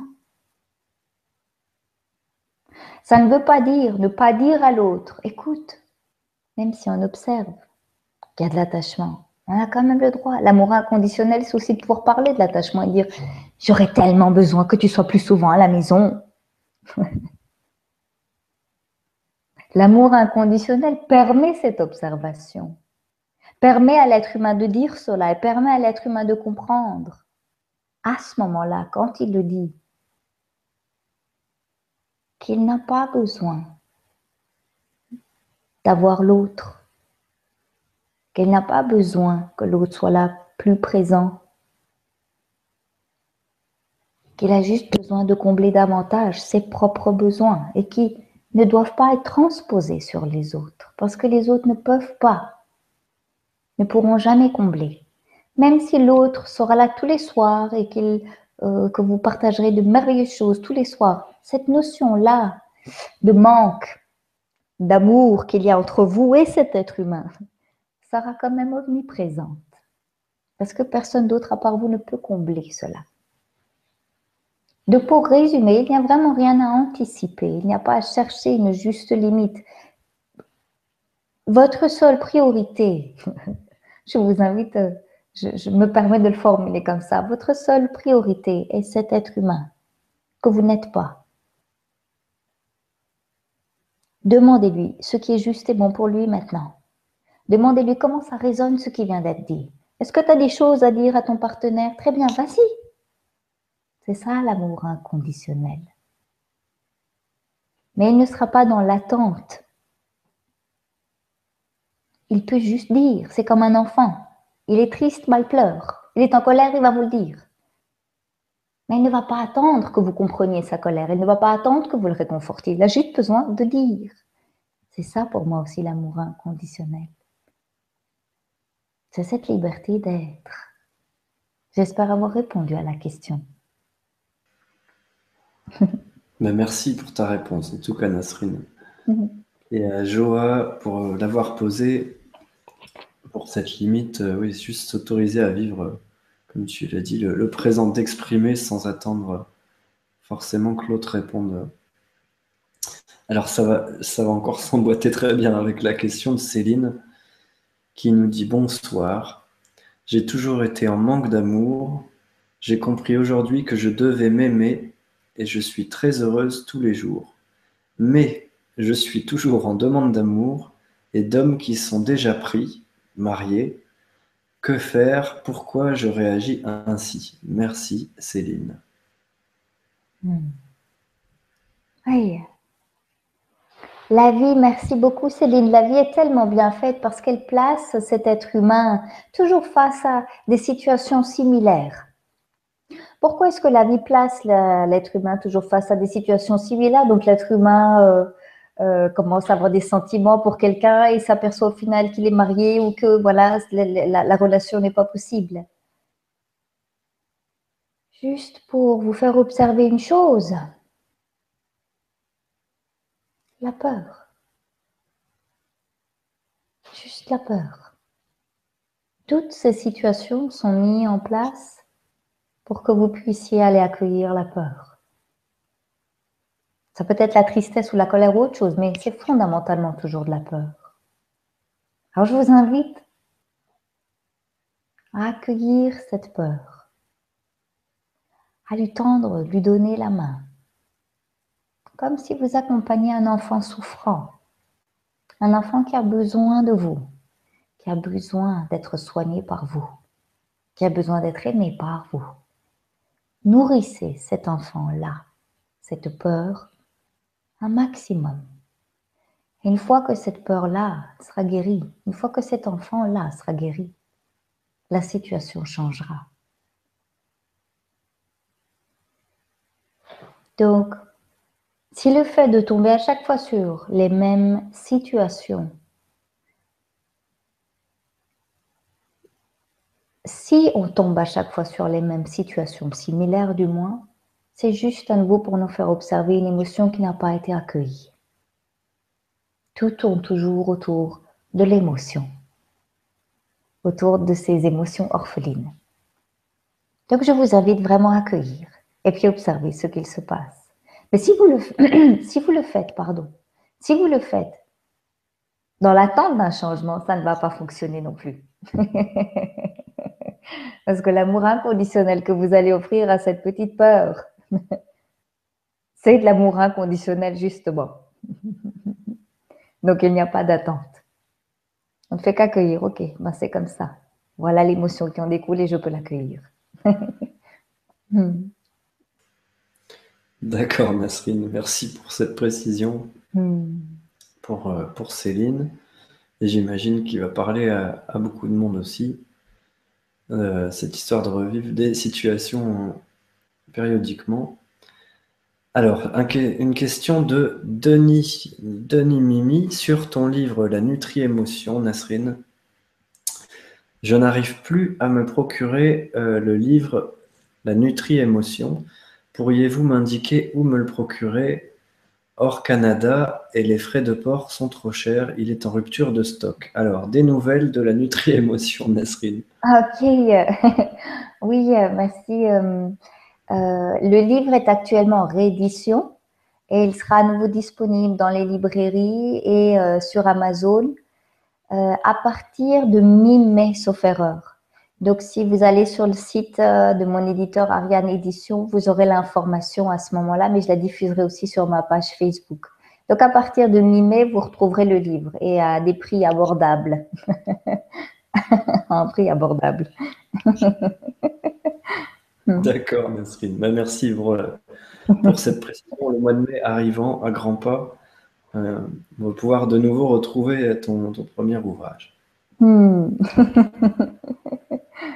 Hmm. Et c'est une bonne nouvelle qu'il soit en, deuxième, euh, enfin en, première réédition. Voilà.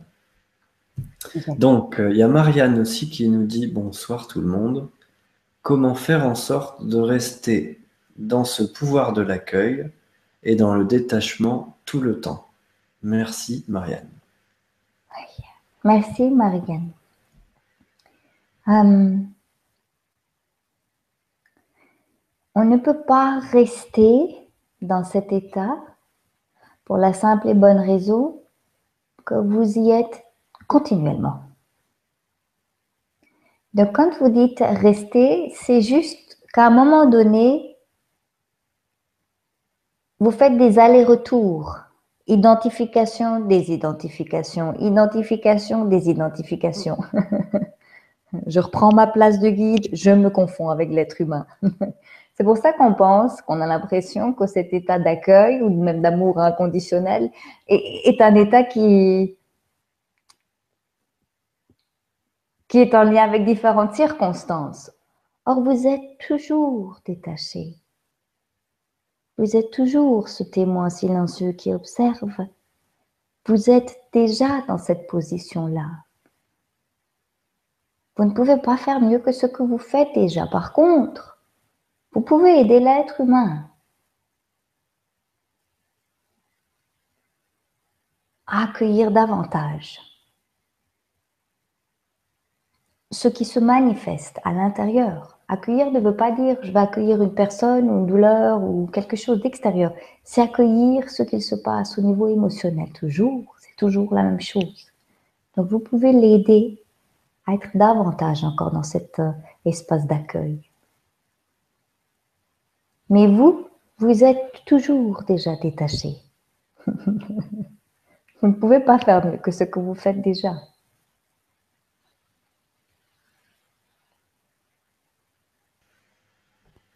D'accord, Nasrine. Ben, merci pour cette réponse. Hum, j'en profite d'ailleurs pour dire que on avait fait euh, la, dernière émission, c'était sur le pouvoir de l'eau, mais je crois celle d'avant, décembre, c'était sur le pouvoir de l'accueil. Et dire qu'on peut retrouver toutes tes vidéos aussi sur ta chaîne YouTube. Et si vous, si vous tapez Nasrine Reza, mais tapez pas trop fort, parce que on l'aime beaucoup, c'est d'aller sur YouTube euh, et puis de mettre directement Nasrine Reza. Euh, pareil, Julien Vano, vous pouvez retrouver toutes euh, mes vidéos.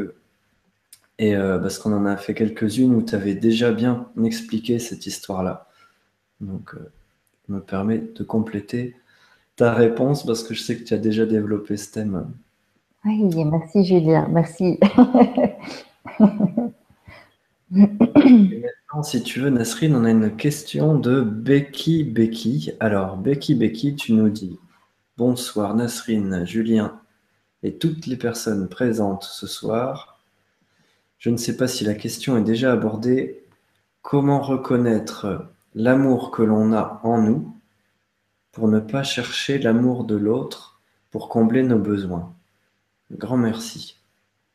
Oui, merci, merci Becky de cette question.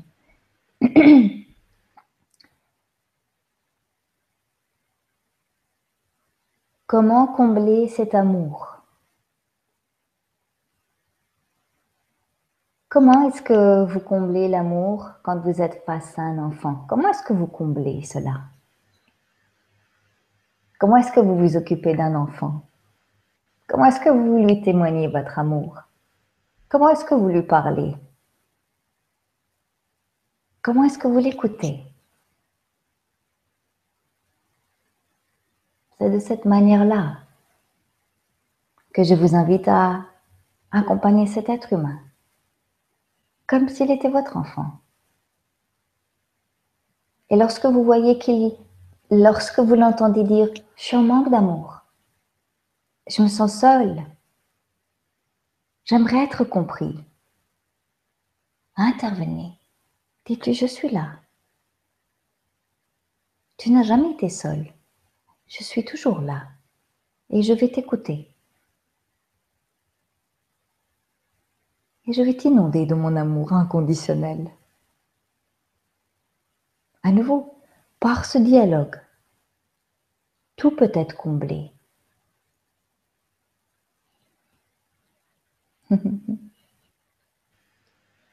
Merci Nasrine. Donc c'est là qu'on reconnaît si on a cet amour en nous, encore une fois, cet espace, cette distance qu'il y a entre, entre l'être humain et notre propre guide.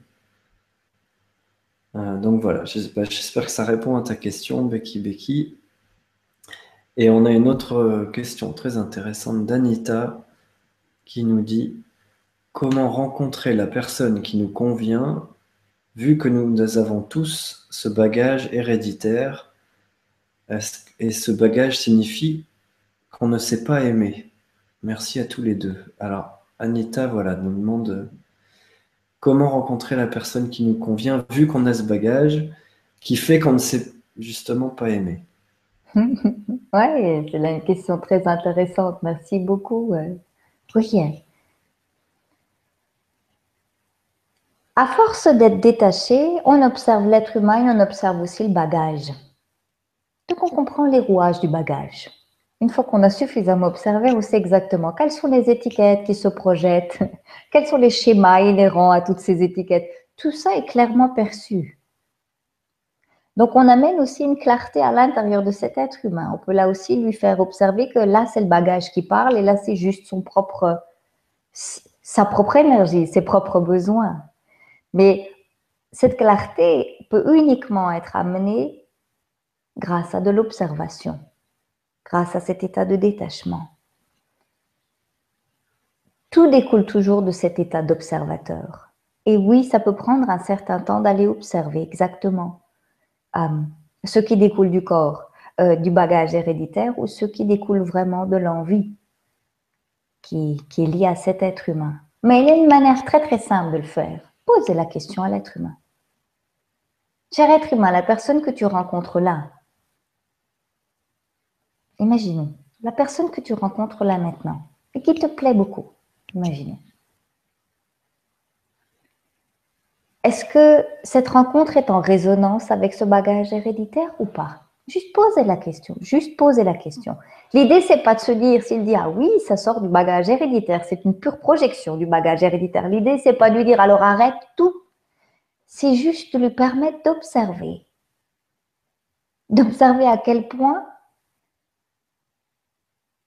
il n'y a en règle générale au début que le bagage héréditaire qui prend de la place. Il n'y a que lui qui s'immisce partout. Il n'y a pas de place pour l'énergie même de cet être humain.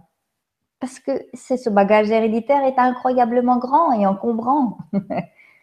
Donc plus vous allez juste dialoguer, poser la question, plus vous allez amener de la clarté, moins ce bagage héréditaire aura de l'influence sur cet être humain. Hmm?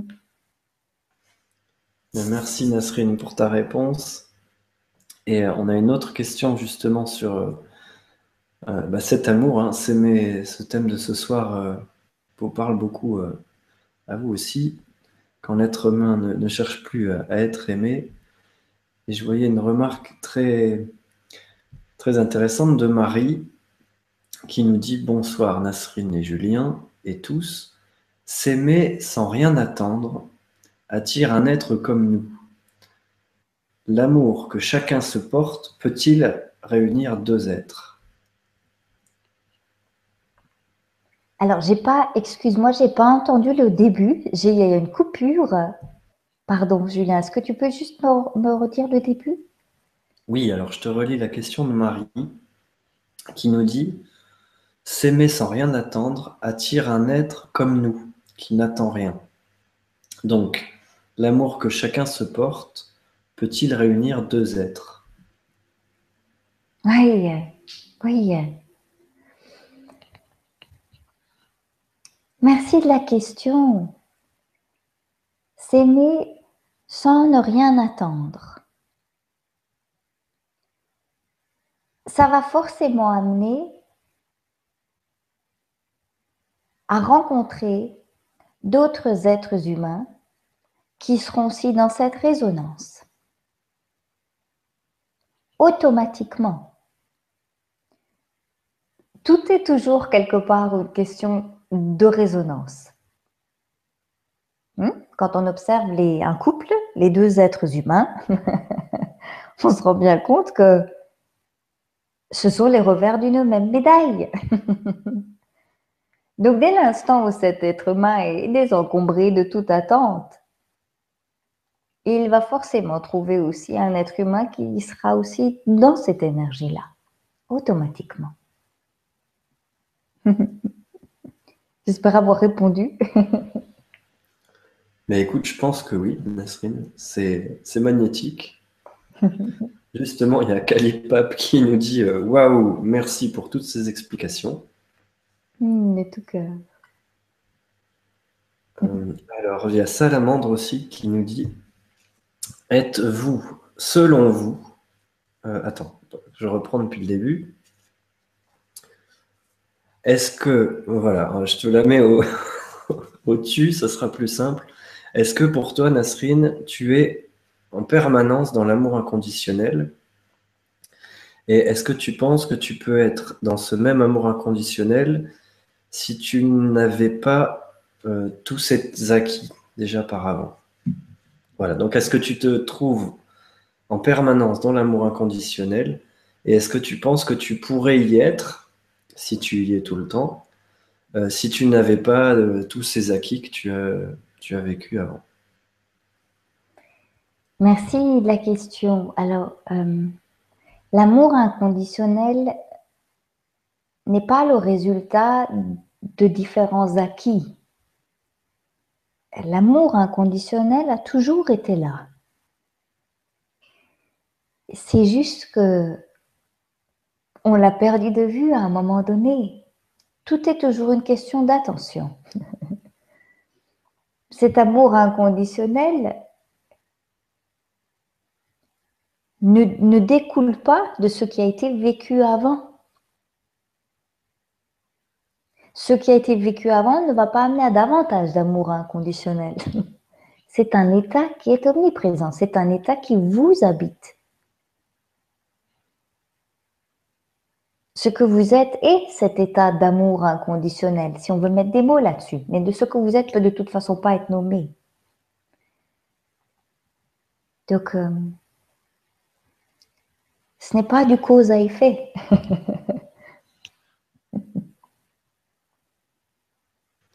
D'accord, mais merci pour ta réponse. Justement, Salamandre complétait la question en demandant si tu perdais tous les acquis euh, que tu as aujourd'hui, est-ce que tu serais encore euh, dans ce même état, dans cette, euh, comme tu dis, c'est là au départ pour tout le monde. voilà. Seriez-vous toujours dans le même amour que vous avez maintenant si vous perdiez tous vos acquis? On ne peut pas perdre des acquis. Ce n'est pas possible de perdre quoi que ce soit parce que ce que vous êtes n'a pas besoin de posséder quoi que ce soit. Ce que vous êtes est parfait. Ce que vous êtes n'a pas besoin d'avoir des acquis ou d'apprendre des choses pour se parfaire ou pour être. C'est déjà parfait.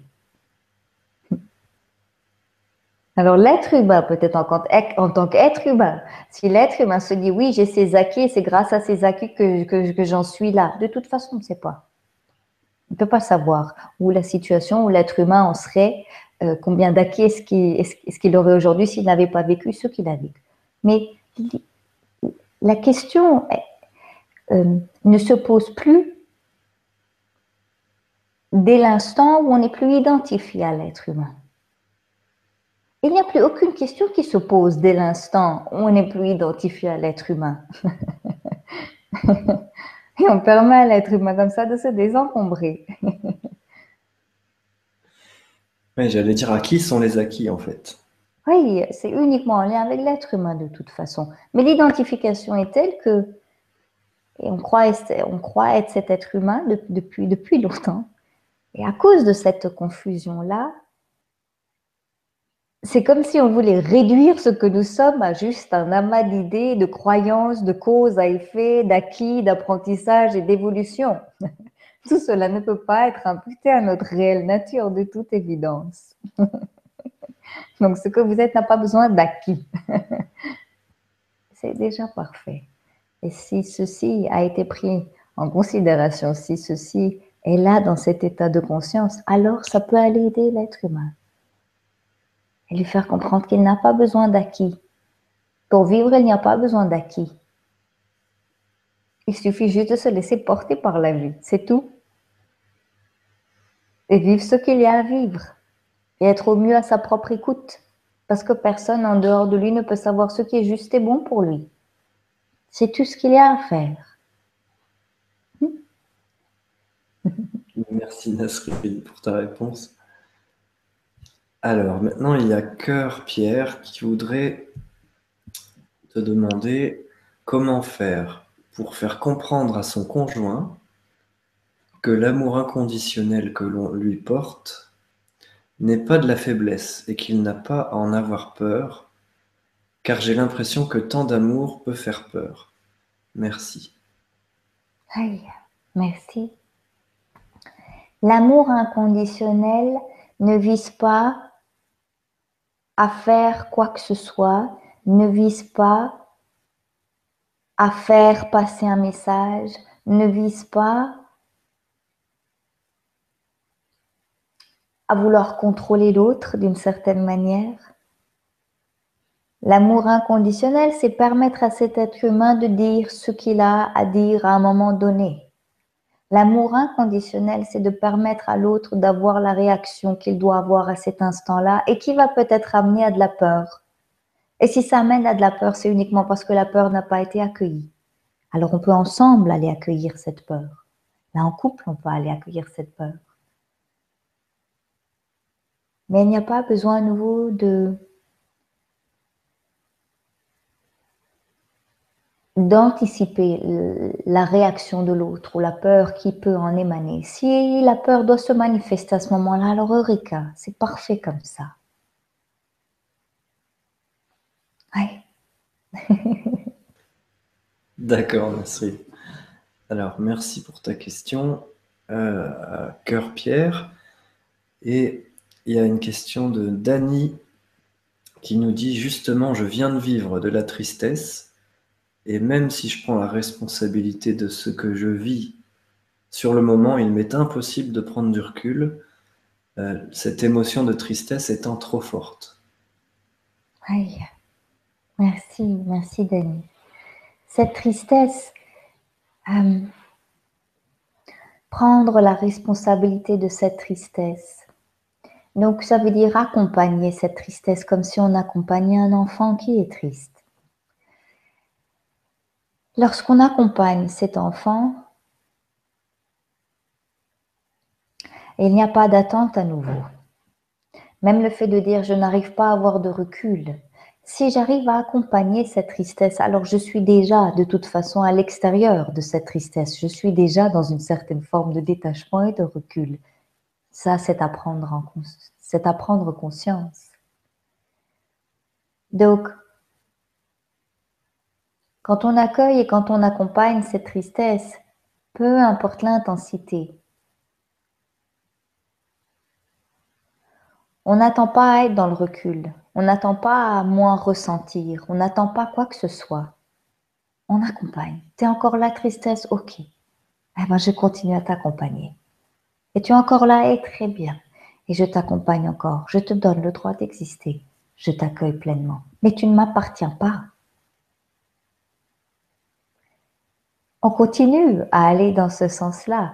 C'est comme accompagner un enfant qui est malade. La guérison, ça prend un certain temps. Parfois, ça va sur deux jours, parfois, ça va sur plusieurs, semaines. Ça n'a aucune importance. La finalité importe peu. Ce qui importe est juste de pouvoir accueillir, accompagner là maintenant. Et dès l'instant où on le fait, on est déjà détaché. On est déjà dans cette forme de, voilà, on est déjà dans ce recul sur ce qu'il se passe. J'espère avoir répondu. Oui, et merci à toi Nasrine. Alors, euh, on a une question qui va te faire sourire de Desiderius Dou, qui nous dit Bonsoir, adorable être humain. L'amour inconditionnel n'existe pas. Rien qu'avec le mot inconditionnel, on met déjà une condition, qu'il n'y en ait pas. Nous sommes dans une condition humaine, donc pour moi, il y aura toujours des conditions pour aimer. Aïe, merveilleux. Voilà qui est une merveilleuse synthèse. Bien sûr, à nouveau, dès l'instant on utilise un mot, on est dans un concept. On parle d'amour inconditionnel. Dès l'instant où on se greffe à ce mot, on est, on génère d'autres mots, on génère d'autres concepts. Mais tous les concepts qui sont mis en place, du moins c'est comme ça que, euh, j'aborde la vie, tous les concepts qui sont mis en place servent uniquement de support d'observation pour pouvoir déconstruire. Alors, quand l'être humain dit, en tant qu'être humain, en tant qu'être humain qui se dit, il y a des conditions, l'amour inconditionnel, ça n'existe pas. À nouveau, l'amour inconditionnel, c'est quoi? Ce n'est pas en lien avec l'autre fondamentalement. C'est pas de dire oui, amène à tout ce qu'il se passe. L'amour inconditionnel, c'est juste de pouvoir au mieux assouvir les besoins de l'être humain, que lui puisse le faire de manière totalement autonome sans plus offrir du pouvoir aux autres. C'est ça pour moi l'amour inconditionnel avant tout. C'est juste pouvoir nourrir cet être humain. Lui dire, hé, tu as de l'amour en toi. Tu peux te nourrir toi aussi par, ce, par cet amour-ci. Tu as tout ce dont tu as besoin là maintenant. Mais ouais, des mots et des concepts. Tout ça juste pour déconstruire davantage.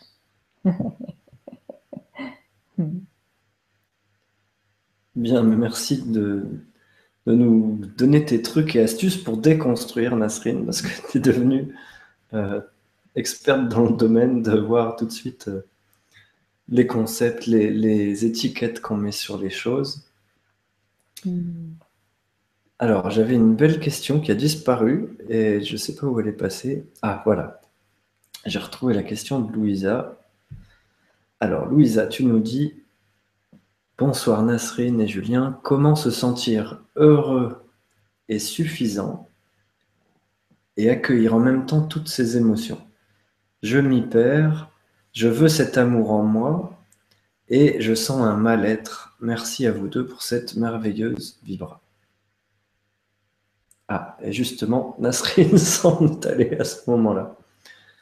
Donc on va attendre qu'elle revienne. Je pense que, comme moi tout à l'heure, c'est une histoire de, connexion Internet qui a dû sauter. Donc euh, je vous demande d'être un peu patient. Et puis, euh, ça tombe bien que ça arrive surtout à la fin de l'émission. Alors, bah, je vais en profiter pour vous parler des deux, trois choses le temps que Nasrine euh, revienne. Euh, vous dire que ce week-end, il y a un salon de bien-être et bien vivre et bien-être dans les Côtes d'Armor, près de Saint-Brieuc. Donc, pour ceux qui sont abonnés euh, sur ma newsletter, vous avez reçu l'information aujourd'hui. Ou si vous êtes sur ma page Facebook aussi. Donc, je vous les montre rapidement en espérant que Nasrine arrive très bientôt.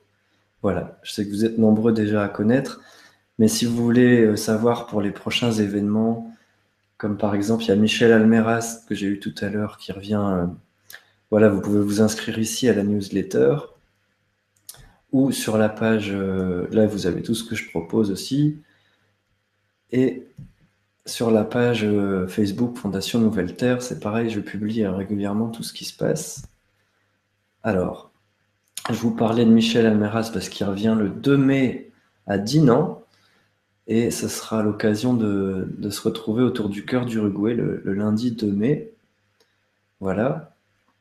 Donc je vous ai montré la page si vous voulez venir liker la Fondation Nouvelle Terre. Toujours pas de Nasrine dans les parages.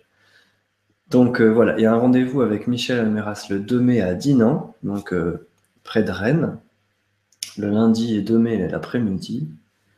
Et puis, euh, j'aurai aussi donc l'occasion de vous retrouver pour ceux qui viennent à l'Antique ce samedi et dimanche 23 et 24 avril, où je ferai un, concert de cristal et une conférence le dimanche après-midi. Et puis, qu'est-ce qu'il y a d'autre à vous dire? Bah, Prochainement, il y aura Ayette qui va venir aussi nous voir euh, et certainement chanter, comme elle l'a déjà fait. Et puis, qu'est-ce qu'il y a d'autre? Eh bien, mardi, euh, je vous retrouverai certains d'entre vous à notre soirée mensuelle avec Sylvain Didlot, donc le mardi 26 avril. Euh, toutes les inscriptions, ça se passe sur le site de, Sylvain Didlot. Et on vibrera aussi avec le cristal et autour de thèmes euh, de décodage biologique, donc autour des thèmes bah, du corps, d'être bien dans son corps. Et, de décoder les, malaises, les maladies, etc. Voilà. Et puis aussi les séances d'IPR. Alors, je vois que des nouvelles de Nasrine, qui a une coupure d'électricité dans le quartier. Alors, on va essayer de trouver une solution. Hmm. Je vais voir comment on peut faire. Donc, je vous demande une petite minute de patience, le temps que je, dise à Nasrine si elle peut revenir avec son, téléphone, peut-être. On va voir. Merci de votre patience et sinon on arrêtera l'émission comme ça. Mais peut-être qu'elle revient dans, dans quelques instants. Donc, à tout de suite.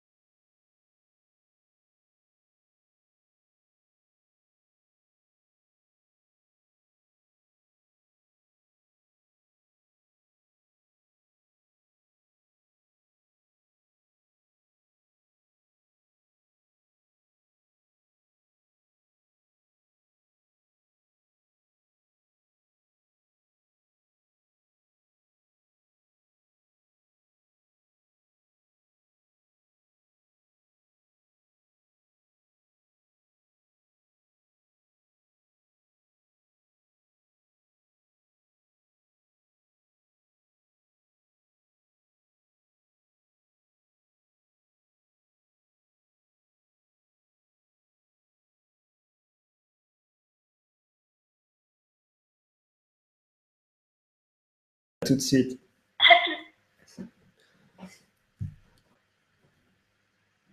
Voilà, donc quelques nouvelles. Je viens d'avoir Nasrine au téléphone qui va essayer de se rebrancher avec son téléphone, justement. Donc ce sera une première de voir si, euh, on peut installer le Hangout sur son téléphone. Donc pour ceux qui voudraient l'écouter encore euh, quelques minutes, bah, vous pouvez rester en ligne. Et puis euh, voilà, ça va prendre certainement 5 ou 10 minutes le temps qu'elle installe le logiciel. On n'est pas sûr que ça fonctionne, donc je vous souhaite une bonne soirée si vous avez envie de passer euh, à autre chose. Et puis, je vais lire aussi vos commentaires euh, en attendant Nasrine, parce que vous êtes euh, nombreux à faire des très beaux commentaires, bah, comme Nelly, qui nous dit merci pour, pour cette réponse très éclairante. Quelle beauté dans les mots et dans le ton. Merci Nelly pour ton retour. Alors, vous êtes nombreux voilà, à faire des, des compliments que Nasrine est tellement belle et rayonnante. Donc ça, c'est Gaël. Voilà. Et puis euh, Desiderius qui dit aussi merci pour toutes ces réponses. Donc, euh, j'ose pas prendre vos questions parce qu'elles sont adressées à Nasrine et que quand elle va revenir, euh, ce sera elle d'y répondre. Ou lors d'une prochaine émission peut-être. Et qu'est-ce que vous nous dites d'autre? Des bonsoirs, des merci. Ah, il y a aussi Arthur qui, se dit si on arrêtait de se poser toutes ces questions.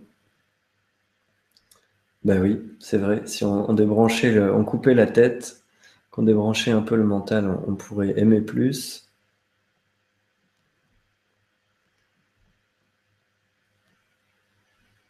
Voilà, alors vous pouvez envoyer des, des ondes d'encouragement à Nasrine qui est euh, presque autant experte que moi en informatique, donc pour qu'elle arrive à mettre son, téléphone euh, en mode euh, webcam et webconférence. Et une belle remarque de Xavier pour les livres de Nasrine, tu nous dis envisager une édition en Kindle serait une bonne idée. Plein d'amour pour vous et tous nos amis. Merci. Voilà.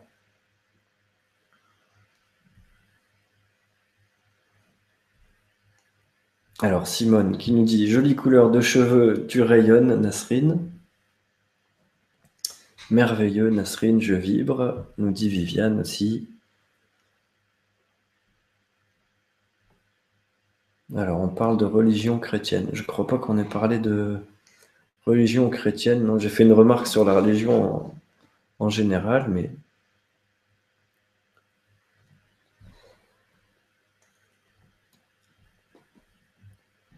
Voilà, bon bah écoutez, on va attendre encore quelques instants. Donc je vous remets en attente et peut-être à tout de suite.